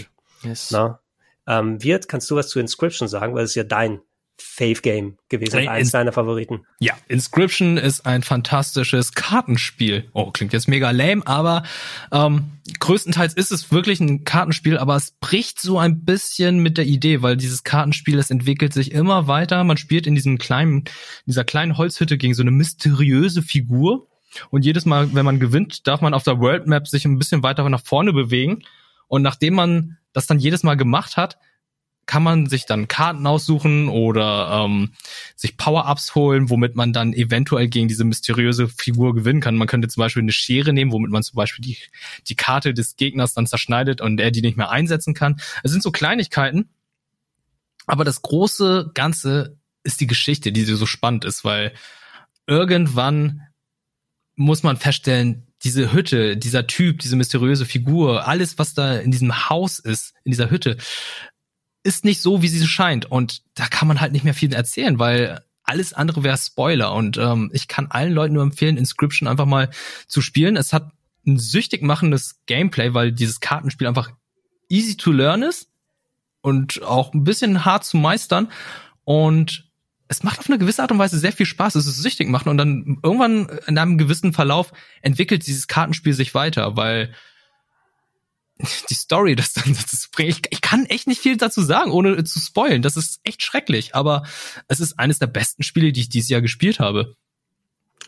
Also wird wahrscheinlich dir die ganzen äh, Game of the Year Nominierungen recht geben sowieso bisher. Ne? ist ja auch ganz gut, wenn sowas auch mal allgemein erkannt wird und man nicht immer so der einzige Marktschreier sozusagen für so ein Game sein muss. Ey, ich hab's gesehen, ich fand's geil, Mhm. sondern dass es auch eine Meinung ist, die auch geteilt wird. Ja, also ähm, ich überlege gerade ganz verzweifelt, wie ich das irgendwie noch weiter erklären kann, aber ähm, man kann das Spiel nicht weiter erklären, ohne zu spoilen. Also spielt gerne die Demo auf Steam und Mhm. wenn sie euch gefallen hat, dann holt euch unbedingt dieses Spiel, weil ähm, das ist mindblowing, das Spiel. An einigen Stellen. Nicht nur an einigen Stellen, größtenteils. Ist doch gut zu hören. Ja, ich bin, ich bin gespannt drauf. Ist auf jeden Fall, seitdem du auch so positiv berichtet hast, auf meiner Liste mit drauf. Ähm, wir nehmen noch ein letztes hier im Oktober und dann machen wir noch eine Handvoll für den Rest des Jahres und dann sollten wir auch am Ende sein. Aber wir müssen ein bisschen zu Marvel's Guardian of the Galaxy sagen. Allgemein eben, also ich finde es schön, dass das Spiel auch seine Lorbeeren bekommt in der letzten Zeit, weil gerade, haben es ja häufiger nochmal gesagt, wenn man es gespielt hat, Charakterisierung und Storytelling super cool. Also gerade, dass sie den schönen, auch teilweise humoristischen Ansatz und mit den vielen Dialogen echt gut getroffen haben. Ich bin da immer noch dabei, dass ich, also ich denke, das Gameplay hätte besser sein können insgesamt. Das war nicht der Hauptgrund bei mir, wo ich es dann gespielt habe. Ich habe es mit dem Gameplay zwar nochmal mitgespielt, aber ich hätte jetzt nicht, oh, ich habe nochmal Bock, die Kämpfe zu machen und nochmal einen Huddle und äh, das Ganze drum und dran, sondern eher, um dann zu sehen, wo das Game hingeht. Ähm, und äh, ein bisschen schade, dass es so im Hintertreffen ist, einfach im allgemeinen Ansehen, weil es natürlich auch, man denkt, ja, und noch ein Marvel-Spiel von Square Enix, ach, wie war Marvel's Avengers? Nicht so geil für die meisten, dass es darunter ein bisschen zu leiden hat und das ist schade. Ja, aber so Marvel's Guardians of the Galaxy hat's einfach richtig gemacht. Das ist ein Singleplayer-Spiel only, kein Multiplayer, keine e- extra Ingame-Purchases und so weiter. Einfach story-based, alles richtig gemacht. Die Chemie zwischen den Charakteren ist halt wie im Film, die sind sehr witzig, diese harmonieren, sehr gute Dialoge, die sich nicht wiederholen. Da muss man auch wieder sagen, ey, richtig gut gemacht, weil es gibt einige Rätsel, die dauern halt ein bisschen oder man geht in die falsche Richtung und dann wird das alles kommentiert. Die sind andauernd am Labern. Man hat keine Möglichkeit irgendwie zu pausieren und sagen, hey, komm, ich brauche eine ruhige Minute, sondern die sind die ganze Zeit am Reden. Und es sind dann auch immer andere Dialoge und ich finde es einfach nur krass. Ich will nicht wissen, wie viel äh, Dialoge ich eigentlich verpasst habe, nur weil ich das Spiel auf normaler Geschwindigkeit gespielt habe, wenn ich jetzt vielleicht bei einigen Rätseln etwas länger gebraucht hätte. Die Huddle, ich finde die auch total unnötig. Die brechen einen einfach irgendwie raus. Also dieser Spielfluss wird dann einfach unterbrochen, wo dann Star-Lord die Leute zu sich ruft und dann versucht irgendwie eine Motivationsrede zu machen, um einen Buff zu bekommen und dann irgendeine coole 80er Jahre Popmusik abzuspielen. Finde ich unnötig, weil ähm, das Kampfsystem finde ich in Ordnung. Es ist leicht überladen, wie du es gesagt hast, aber ähm, man findet sich da ein und ich finde es eigentlich recht cool. Also es hat mir schon recht viel Spaß gemacht. Gut, Sophia, wenn man es noch vorhat, mal reinschauen, äh, gerade wenn man äh, nicht komplett der ganzen Marvel-Superhelden Jokes und so weiter überdrüssig ist. Weil das kann ich auch genauso gut verstehen, dass man irgendwann einfach, ach, jetzt nicht nochmal Marvel oder so ist. Aber es lohnt sich tatsächlich bei dem, ne? Es funktioniert auch unabhängig davon. Ja, genau, funktioniert unabhängig davon.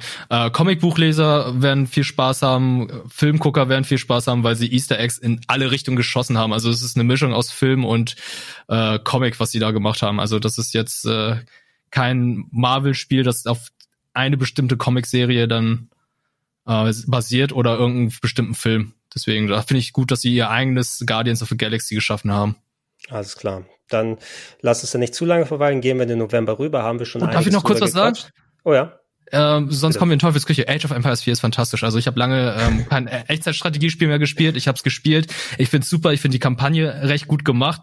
Das ist halt nicht mehr diese. Ich find's schade, dass es bei Age of Empires 2 halt äh, diese persönlichen Geschichten waren, die erzählt wurden und die dann nachgestellt waren. Aber hier machen die es halt so als Dokumentation, die richtig gut ist und sehr authentisch und ähm, man hat einfach Bock, diese Geschichten dann nachzuspielen, weil dann besucht man Schlachtfelder in Europa und dann gibt's eine Dokumentar Sprecherin, die dann sagt, ja, hier war die Schlacht von Schieß mich tot, äh, Person X und Y haben sich bekriegt und ähm, dann spielt man das nach und diese Person, die diese Cutscenes erzählt, erzählt dann auch sozusagen die Story mitten im Spiel und ähm, das finde ich von der Kampagne recht gut gemacht.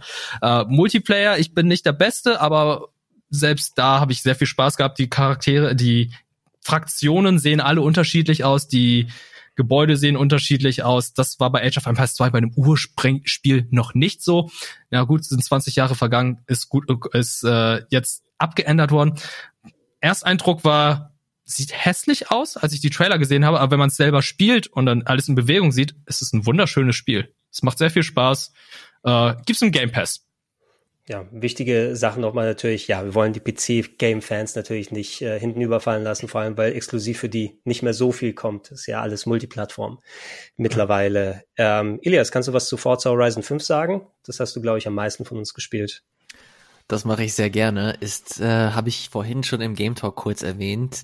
Hab kurz darüber nachgedacht und es ist einer der besten Spiele, die ich dieses Jahr gespielt habe. Gehört auf jeden Fall mit zu den Top 3 oder 5.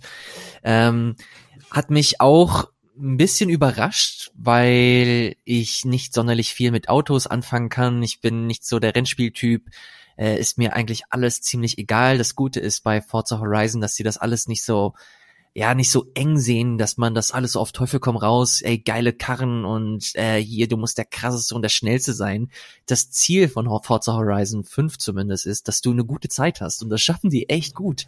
Das ist so eine richtig schöne so so ein cozy Spiel, äh, dass ich abends mal reinwerfe, mir so einen geilen Radiosender mir anmache und dann einfach ein bisschen losfahre und so die so die Strände Mexikos erforsche und dabei so kleine Expedition-Quests mache.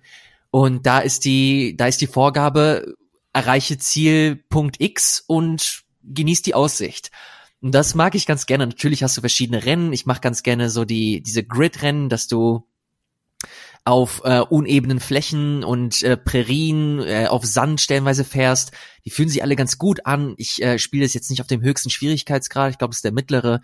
Äh, nutze auch regelmäßig die Rückspulfunktion, äh, dass wenn ich mal einen Fehler gemacht habe, ich auf einen Knopf drücke und zehn Sekunden zurückspule und kann den Fehler entspannt ausmerzen und kann einfach weiterfahren. Ähm, das ist so ein richtig geiles, entspanntes, cozy Spiel für mich einfach, wenn ich Bock habe, mich so ein bisschen berieseln zu lassen und jetzt nicht so die größte Herausforderung suche, sondern einfach Bock habe, ein bisschen entspannte Zeit in einem Spiel zu verbringen, dann ist Forza Horizon 5 für mich so die eine der ersten Anlaufstellen in den letzten Wochen gewesen. Ist echt, ist echt ein richtig, richtig gutes Spiel insgesamt einfach. Ich will weiterhin, also wenn dann jetzt bei meiner One S tatsächlich auch dann X-Cloud endlich mal jetzt richtig läuft, also dass ich darüber spielen kann, weil ich traue mich nicht so ein gut aussehendes Spiel mit einer One S dann zu spielen. Oh ja, du hast dann auch nur 30 Frames drauf, ne? Ja, äh. dann, dann, dann lieber streamen, ja, oh. und äh, zumindest darüber genießen oder wirklich, wenn ich mal die äh, Series X oder sowas mal hier habe, weil zumindest visuell möchte ich mir das gerne mal geben, auch wenn ich, ich mag, wie gesagt, auch immer die Racing Games, auch wenn ich nicht der lieb, also Open World Racing nicht immer so ganz meins ist, aber du hast ja auch nicht so viele Alternativen und das, was das Spiel gut macht, das klingt ja bisher super positiv und ist mitunter auch mit das bestbewertetste Spiel, ja, no? wenn man ja, ich darauf auch, Wert pflegt. Ich finde es auch echt super schade, dass das nicht unter den Game of the Year nominieren, äh, Nominierten mit dabei ist, weil es, es sowas von verdient hätte. Es ist einfach rundum ein unheimlich qualitativ hochwertiges Spiel einfach. Es hätte es mehr als verdient, finde ich. Ein bisschen schade. Mhm. Ja, ähm, da wird aber, denke ich, noch mal ein bisschen was kommen, auch wenn es nicht The Game Awards sind. Aber ich habe es zumindest auf den etlichen anderen Listen mit drauf gesehen. Ne? Also ganz, ganz vergessen wird's nicht sagen. Wir haben es auch bei den Golden Boys drin. Ne? Stark. Darf Sehr man, wichtig darf man nicht unterschätzen, da gerne auch für sowas mal dann ähm, Flagge zeigen, so gut es geht. Mhm. Ähm, November, du musst, ich glaube, nicht viel über die Grand Theft Auto Trilogy, Trilogy Definitive Edition und so weiter sagen.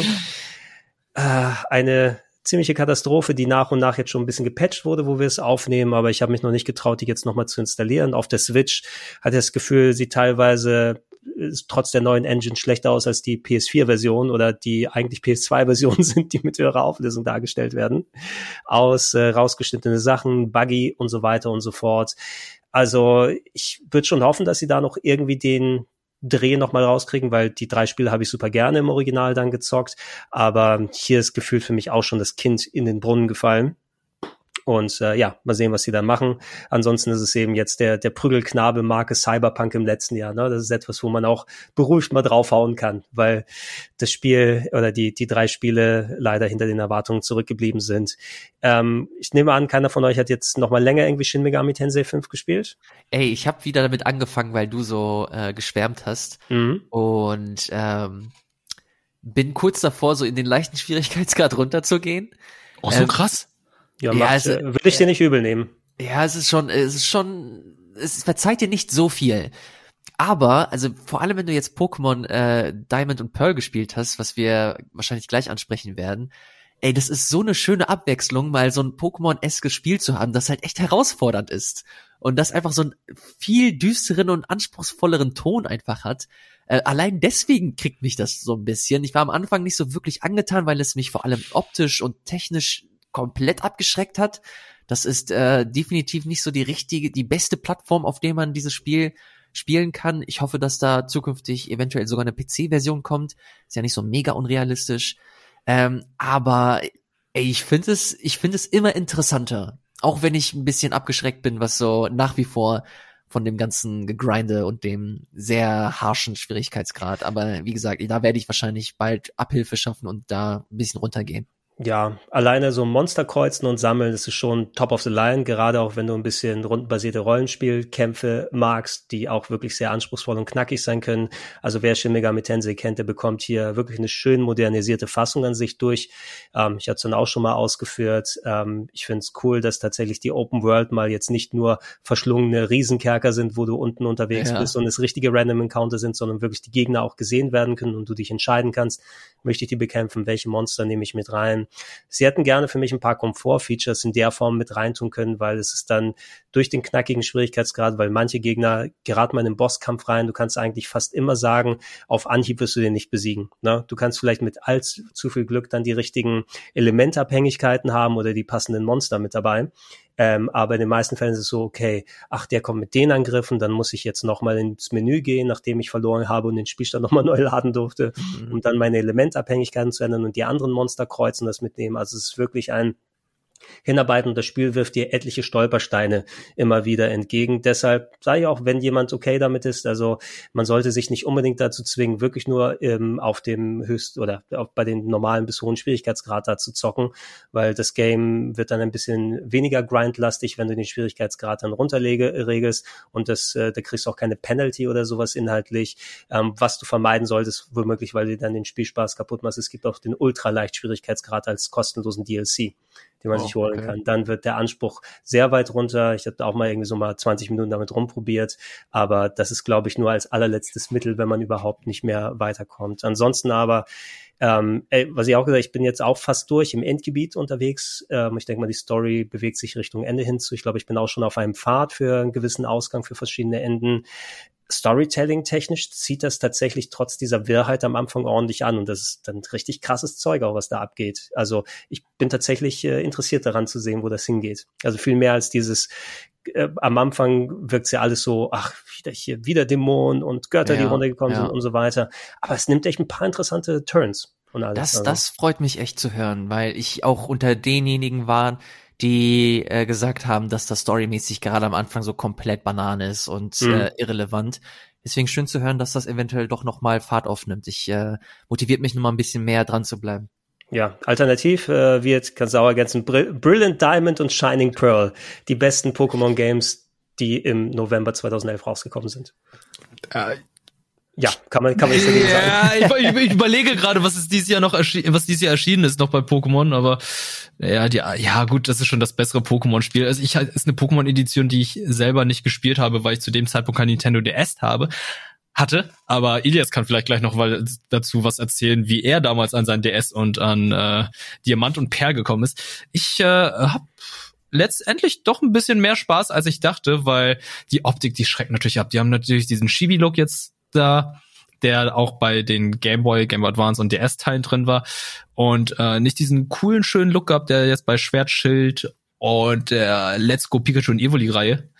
Finde ich schade, dass sie den nicht genommen haben. Ist auch ein anderes Studio, das ähm, dieses Pokémon-Spiel gemacht hat. Denn Game Freak macht ja gerade Pokémon Arceus. Mhm. Und äh, ja, äh, ich habe auch mit Markus schon darüber gesprochen. Markus war ja auch schon bei Game Talk und hat darüber sich auch ein bisschen ausgelassen und meinte so, ja, das ist nicht die Definitive Edition von Pokémon, die sie geremaked haben. Das ist halt so die erste Version und ich denke mir auch, warum nimmt man dann halt nicht die Definitive Edition von einem Pokémon-Spiel und macht ein Remake, so wie man es damals mit Pokémon Omega Rubin und Alpha Saphir gemacht hat, wo man dann halt die Smaragd-Edition genannt hat und geremaked. Äh, unverständlich, aber irgendwie doch okay, weil da auch sehr viele Komfortfunktionen drin sind, die sie jetzt in aktuellen Pokémon-Spielen haben. Und dann auch wiederum nervige Sachen, die sie dann aus den aktuellen Pokémon-Spielen mit übernommen haben, wie der EP-Teiler, dass die Erfahrungspunkte auf alle sechs Pokémon verteilt werden. Ähm, dass bis heute keine Option vorhanden ist, das Ding einfach mal auszuschalten. Klar, macht das alles einfacher, macht es komfortabler, aber ähm, das Spiel ist dann gar keine Herausforderung mehr dadurch. Ja, da hatten wir auch schon, also auch jemand, wie ich, der nicht direkt drin hängt, der nur ein paar Stunden jetzt auch, ähm, was habe ich gespielt? Diamant habe ich gespielt, da reinkomme. Ich denke dann immer, ja gut, ähm, wenn ich mir selber den Schwierigkeitsgrad künstlich hochmachen muss, indem ich Experience-Teile ausschalte, stattdessen macht das Game anspruchsvoller und weniger grindy. Das ist immer mein präferiertes Ding, aber das kriegt man wohl nicht mehr bei Pokémon. Mhm. Äh, mal gucken, wie Arceus wird. Arceus oder Arceus? Wie spricht man Arceus. Arceus. So, so wie ich mir, so wie ich das von Markus gelernt habe und so wie ich es von äh, anderen. Entschuldigung, du meinst, du meinst Marcius. Marcius, von, oh Gott, von Marcius gelernt habe und von anderen englischen und amerikanischen Outlets. Ja, da werden wir, ja gut, wir, wir werden noch mal sehen, es ist ja nicht mehr so lange hin, bis es rauskommt. Ähm, Leute, ähm, Dezember sind wir natürlich jetzt gerade, wir nehmen auch direkt recht früh im Dezember auf. Ich meine, in den meisten Fällen, es gibt noch eine Handvoll Sachen, die interessant sind. Über eins werden wir jetzt noch mal abschließend quatschen. Ey, ich will ähm, unbedingt wissen, was du von äh, Solar Ash ähm, zu erzählen hast. Das würde ich nämlich sagen, ja. Das, das hätte ich nämlich in den Game Talk mitgebracht, weil ich tatsächlich ein bisschen gespielt habe bisher davon. Geil. Ich habe das nämlich seit Ewigkeiten auf dem Schirm, konnte es aber noch nicht spielen, weiß aber, dass du zumindest reingeguckt hast. Genau. Ähm, äh, Solar Ash ist das neue Spiel von den Hyperlight Drifter-Machern. Äh, Top-Down Action-Adventure, stylisch, 80er Neon-Style oder sowas ist ja vor ein paar Jahren rausgekommen. Und Solar Ash, auf den ersten Blick könntest du denken, okay, das ist jetzt so eine Polygon-Variante davon, weil der Stil wirkt ähnlich. Eh wenn man sich das anschaut. Storytechnisch geht es um so abgedrehte Sci-Fi-Sachen, irgendwie ein alles äh, fressendes schwarzes Loch und du spielst eine Eingrauftruppe, die versucht zu verhindern, dass das schwarze Loch deinen Planeten oder irgendwie sowas dann auffrisst. Auf jeden Fall wie so eine anti-schwarzes Loch ähm, Superheldentruppe, nennen wir es mal so in Anführungsstrichen. Diese Mission hat nicht geklappt am Anfang des Spiels und du bist jetzt eine Person, die nah dran am schwarzen Loch ist auf einem Planeten, der kurz davor ist, reingesogen zu werden und musst irgendwie herausfinden, was mit deinem Team passiert ist, von dem du getrennt wurdest und nach und nach, ähm, ja, wahrscheinlich, also ich habe bisher auch nur den Anfang gespielt, dann mal herauszufinden, wie du diese ganzen Geschichten verhindern kannst. Das funktioniert so ein bisschen, ich dachte da auch an Sable so zu einem gewissen Moment, weil du bist in so einer Sandbox unterwegs, die natürlich so ein bisschen sci-fi spacig wirkt, aber ähm, du läufst sehr schnell durch die Gegend, du kannst da quasi drüber skaten. Ne? Also der, du, du hast eine Taste gedrückt und da wirkt es, als ob du dann wirklich auf Skates drumherum gleitest. Gibt auch ein paar schöne Sachen zum Einsammeln und das grundsätzliche Gameplay ist dann so Traversal, springen über verschiedene Abgründe, Kombos machen, um Gegner wegzuhauen. Du hast eine Art Grappling-Hook, ähm, du hast Wandklettereien wie bei Zelda, aber alles ähm, ein bisschen knackiger, ein bisschen enger vom Timing her gemacht, weil du darfst zum Beispiel nicht zu lange an einer gewissen Wand hängen oder musst Sachen aktivieren, weil ansonsten du wieder an den nächsten Rücksetzpunkt wieder weggehauen wirst. Es setzt dann viel auf Traversal und Pixel. Ja, Pixel genau ist wahrscheinlich das falsche Wort, aber doch genaue Sprungeinlagen und sehr knappes Timing. Ähm, hat auch so leichte Shadow of the Colossus Vibes gehabt, weil du direkt am Anfang mit so einer großen fliegenden Schlange es zu tun hast, um dann in den nächsten Part des Spieles zu kommen und ja, es hat mir schon Spaß gemacht, vor allem weil das Styling und die Ideen drumherum so cool sind. Aber irgendwie habe ich noch nicht so den richtigen Dreh für die Steuerung gefunden, ne? mit dem Skaten und dann springen und du kannst noch einen Boost machen, musst den aber machen, während du noch am Boden bist und darfst ihn nicht in der Luft machen, weil ansonsten kommst du nicht das so weit und am Anfang hat schon einigermaßen angezogen von wenigen, okay, jetzt muss ich wirklich teilweise Millisekunden genau gefühlt und äh, präzise Sprungeinlagen machen, damit ich überhaupt beim nächsten Part weiterkomme, um dir das natürlich alles beizubringen, aber ich hatte gedacht, dass es mich so ein bisschen mehr mitreißt am Anfang, ne? muss jetzt nicht heißen, dass es das Spiel irgendwie schlechter ist oder etwas, wenn man erstmal mit der Steuerung Steuerung so vertraut ist, dass man da wahrscheinlich echt gut sich dann ähm, da durcharbeiten kann und dass da coole Ideen auf einen warten. Aber das Spiel verlangt schon von einem ab, hey, du setzt dich jetzt mit mir auseinander. Das ist kein äh, keine einfache Rundreise, die du hier machst, sondern hier wirst du mal gefordert. Ne? Das war mein Eindruck. Der PC-Version habe ich gespielt. Mhm. Also weiß nicht, ob sich das dann mit klassisch PlayStation oder Xbox-Steuerung oder sowas ein bisschen anders äußert. Oder wobei es ist nur PlayStation und PC, also PC-Version habe ich gezockt. Ich bin da sehr, sehr gespannt. Ich habe nur so ein paar ähm, Ausschnitte gesehen und da hat mich das stellenweise an Mario Galaxy erinnert. Hm, ja. Dass du, dass du da so, keine Ahnung, so Sphären hast, auf denen du dich bewegst und äh, so Bosskämpfe, die so ähnlich aufgebaut sind. Ähm, Gehe aber davon aus, dass das sich jetzt nicht durch, durch das komplette Spiel irgendwie ziehen wird. Ich finde den Style einfach geil und ich mochte Hyperlight Drifter richtig, mhm. richtig gerne. Und deswegen ähm, will ich den, den Leuten dahinter einfach so diesen Support geben und äh, das mir zumindest mal angucken und schauen, was da auf mich zukommt. Ich äh, hoffe, dass da, dass da so ähnliche Trigger gedrückt werden, wie es schon Hyperlight Drifter der Fall war, weil wenn ja, dann wird das ein schönes Spiel für mich ja, ich bin auf jeden Fall motiviert, mich da nochmal ranzusetzen und mich da nochmal ein bisschen so durchzuarbeiten, einfach um mir das, weil ich interessiert daran bin, wie es sich spielt und was für coole Sachen da auf mich warten, weil allgemein sowieso dieses Sci-Fi-Styling und auch die Ideen dahinter finde ich echt interessant und zu sehen, wo das Ganze hingeht.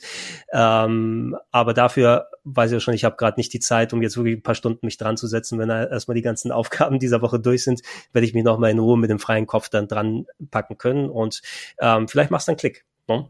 Mhm. Das könnte natürlich sehr cool sein. Ähm, ja, wird, du kannst gleich nochmal das Finale dann übernehmen. Sagen mal, hier im Dezember hast du natürlich eine Handvoll auch andere Sachen gehabt. Wir werden vielleicht dann, wenn wir wieder im Januar zurück sind, mal beim Game Talk und andere Sachen drüber sprechen, weil ich bin noch an The Gunk tatsächlich interessiert, kommt auch erst Mitte mhm. Dezember raus. Ja, dieses Third Person. Wer war das nochmal? War das äh, Double Fine? Nee, nicht Double Fine, ne? Die es machen. Nee, das, das war doch irgendwie so ein die Steamworld Dick Leute, oder? Ah, die Steamworld Dick Leute, das Third Person Schleim irgendwas ja. spielen. Ja. Was, Mario Sunshine?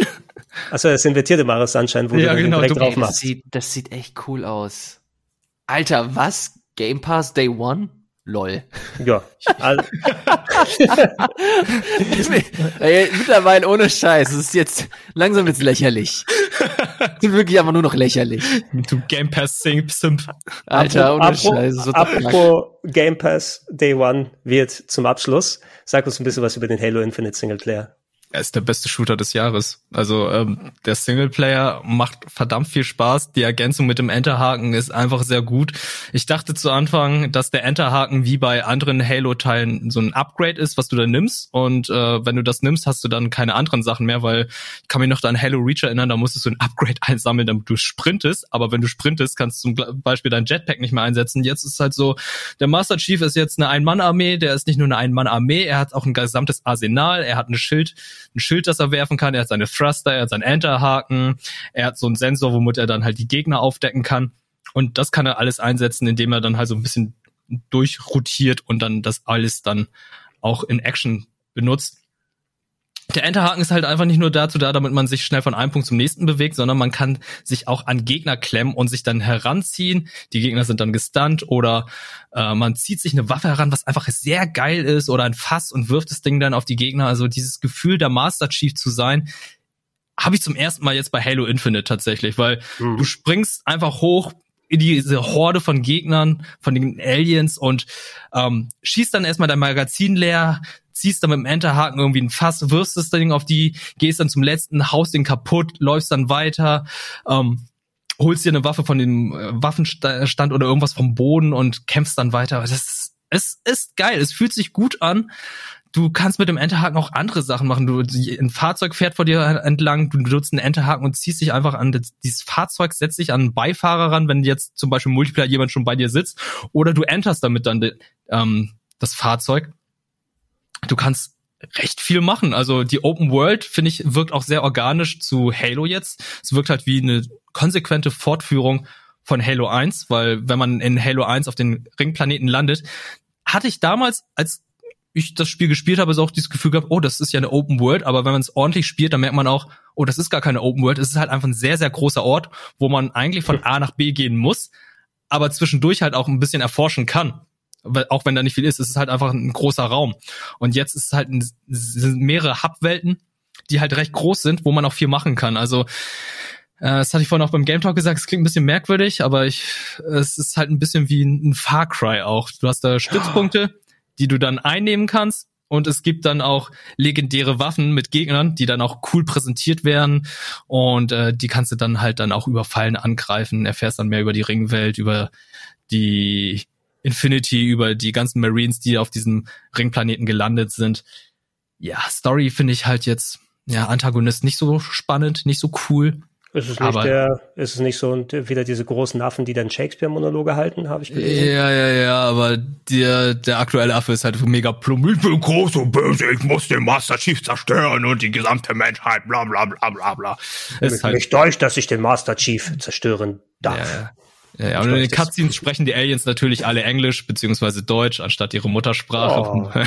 ist natürlich sehr praktisch, dass sie dann alle so komisch sprechen mit den Akten. Oh, gibt's, gibt's, da, gibt's auch noch diese kleinen, also das fand ich immer so, hey, ernsthafte Cypher-Story und dann kam bei Halo 1 die Mini-Aliens. Hallo, ah, da ist er! Oh mein Gott! Ja, ja, die sind immer noch da. Uh, okay. Finde ich auch sehr witzig, weil ähm, sobald du den Anführer getötet hast, ist ja auch beim ersten Teil so gewesen, dann laufen die alle panisch herum, weil sie ja planlos sind. Ähm, auch immer ganz nett wenn du von Aliens getötet wirst oder von Covenant oder wen auch immer, dann äh, freuen sie sich ja auch. Dann sagen sie, er ist tot. Ja, so schlimm ist er ja gar nicht. Oh, die Legenden darüber, die stimmen ja gar nicht. Oder stirb, stirb, stirb. Also wird auch mal ein bisschen getauntet, was ich ganz nett finde. Aber ja, Hey, ich, ich habe tatsächlich vor, also in den letzten Tagen drüber nachgedacht, weil ich glaube, das ist ja auch wirklich was, was ich mir tatsächlich auch nochmal geben möchte. Ich habe noch nie den Finish, äh, den Fight gefinisht bei Halo. Ich glaube, ich habe keins durchgespielt bisher. Oh, wirklich? Ja. Och, zumindest Halo Reach kann man sich echt geben. Halo Reach ja. ist echt gut von ich der weiß Kampagne. Nicht von, von den Spielen abhängig, aber keinen Halo habe ich entweder richtig angefangen oder dann so weit gespielt, dass ich es wirklich auch mal zu Ende gezockt habe. Das ist wahrscheinlich so eine Wissenslücke, die ich irgendwann mal schließen sollte, zumindest. Und wenn Halo Infinite zumindest so klingt wie Halo mit, kan äh, Halo sei schon, ähm, Legend of Zelda mit Kanonen. so ein bisschen. Weil Enterhaken ist Zelda für mich. Ja. Na? Und wenn ja. das so ein großes Element ist, Enterhaken ist ja immer toll, wissen wir. Es fühlt sich richtig gut an. Also es macht so viel Spaß, das Ding einfach einzusetzen für verschiedene Arten, auf verschiedene Art und Weise. Ähm, ja, Spiel ist unbedingt. Das Ding ist auch im Game Pass. Aber jetzt kommt der Clou. Das Spiel, erscheint, das Spiel erscheint am 8.12., aber für uns in Deutschland erst um 19 Uhr. Das heißt, du kannst erst um 19 Uhr das Spiel runterladen und spielen. Es gibt kein Preload.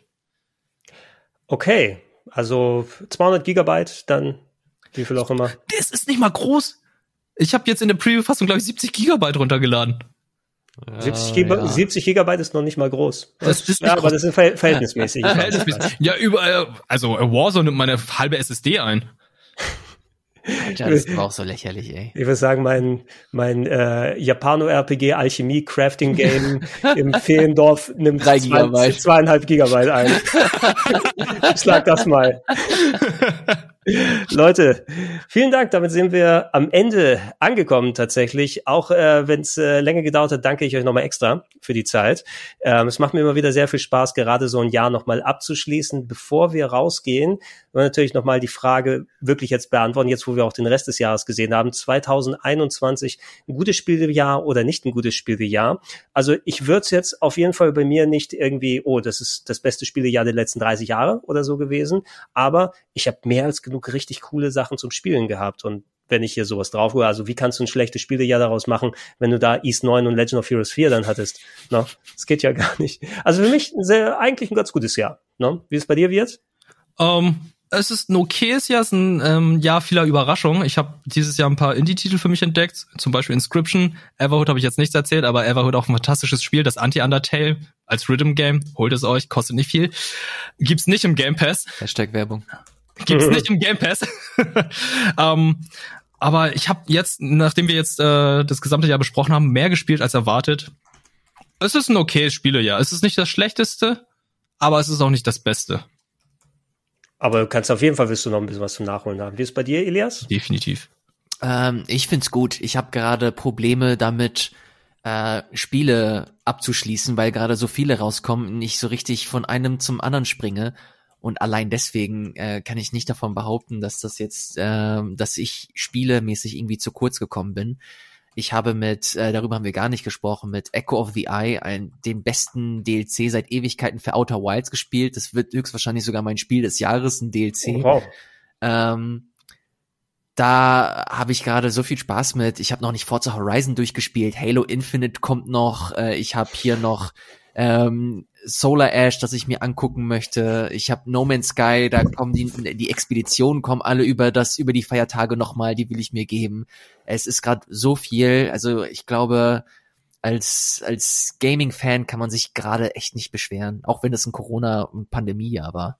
Ja, also da, so sehe ich wie gesagt, so sehe ich ähnlich. Man hat immer, selbst wenn es gefühlt irgendwo auch ist eigentlich nicht so viel rausgekommen, schaut nochmal nach und da findet ihr mehr als genug Zeug zum Zocken, inklusive all der Sachen, die man aus den letzten fünf Jahren immer noch nicht zocken konnte, die unter anderem im Hashtag Werbung Game Pass drin sind. So. auch mit reingezahlt. Also, dann danke ich euch nochmal. Wir werden natürlich auch im neuen Jahr bestimmt wieder äh, neue Sachen podcasten, im Game Talk und bei anderen Sachen mit dabei sein. Äh, Ilias, was ich äh, nicht äh, vergessen möchte, ist gerne, du kannst auch gerne nochmal sagen, du bist ja nicht mehr die ganze Zeit nur bei äh, Rocket Beans unterwegs, sondern du hast ja auch ein paar eigene Projekte am Start im Moment, ne? Kannst du uns ein bisschen was darüber sagen? Ganz genau. Ich bin nur noch äh, Freiberufler bei RBTV und widme mich mittlerweile anderen äh, unter anderem auch anderen Themen, wie zum Beispiel Every Game a Story. Das ist mein neuer äh, YouTube-Kanal, der schon fast ein Jahr ist, äh, Jahr alt ist, gar nicht mehr so neu. Da geht es hauptsächlich so um Gaming-Reportagen, die ich äh, aufbereite. Das nächste Thema, was rauskommen wird, da wird es um NFTs und Blockchain gehen. Oh. Ähm, oh, ich, richtig ich, abgefahren. Nicht, dass deine Schuld ist, aber ich, wenn ich diese Begriffe höre, kriege ich leichte Wut und Aggression. Ja, und gar nicht mal zu Unrecht. Ich habe mich mal so ein bisschen mit dem Thema beschäftigt und äh, auch Geld investiert, um, um diese Spiele mal zu verstehen. Wel welchen Affen hast du dir gekauft? das, du lachst, du bist gar nicht mal so weit weg davon. Äh, äh, davon, davon werde ich halt erzählen, wenn das, wenn das online ist, äh, wird bald erscheinen. Äh, guck da gerne mal vorbei und äh, vielen Dank, dass ich das hier nochmal kurz erzählen dürfte. Alles klar, also check das gerne aus, aber Elias wird uns ab und an natürlich auch insbesondere im Game Talk und auch im Podcast oder anderswo dann äh, beehren mit äh, Meinung und Anwesenheit. Ne? Also dann danke ich euch beiden nochmal, danke auch an Fabian, der im ersten Teil nochmal mit beigesessen hat und danke euch da draußen nicht nur für das Zuhören von diesem Podcast, sondern den ganzen Podcast im ganzen Jahr über. Wir sind wie gesagt auch im nächsten Jahr für euch dran, hier auf Rocket Beans TV alle zwei Wochen. Plus natürlich gesammelt nochmal alles auf plauschangriff.de. Habt ein schönes, entspanntes Fest, wenn ihr es am Weihnachten hört und wenn ihr später hört. Ich hoffe, ihr hattet eins. Wir sagen Tschüss. Ciao. Tschüss.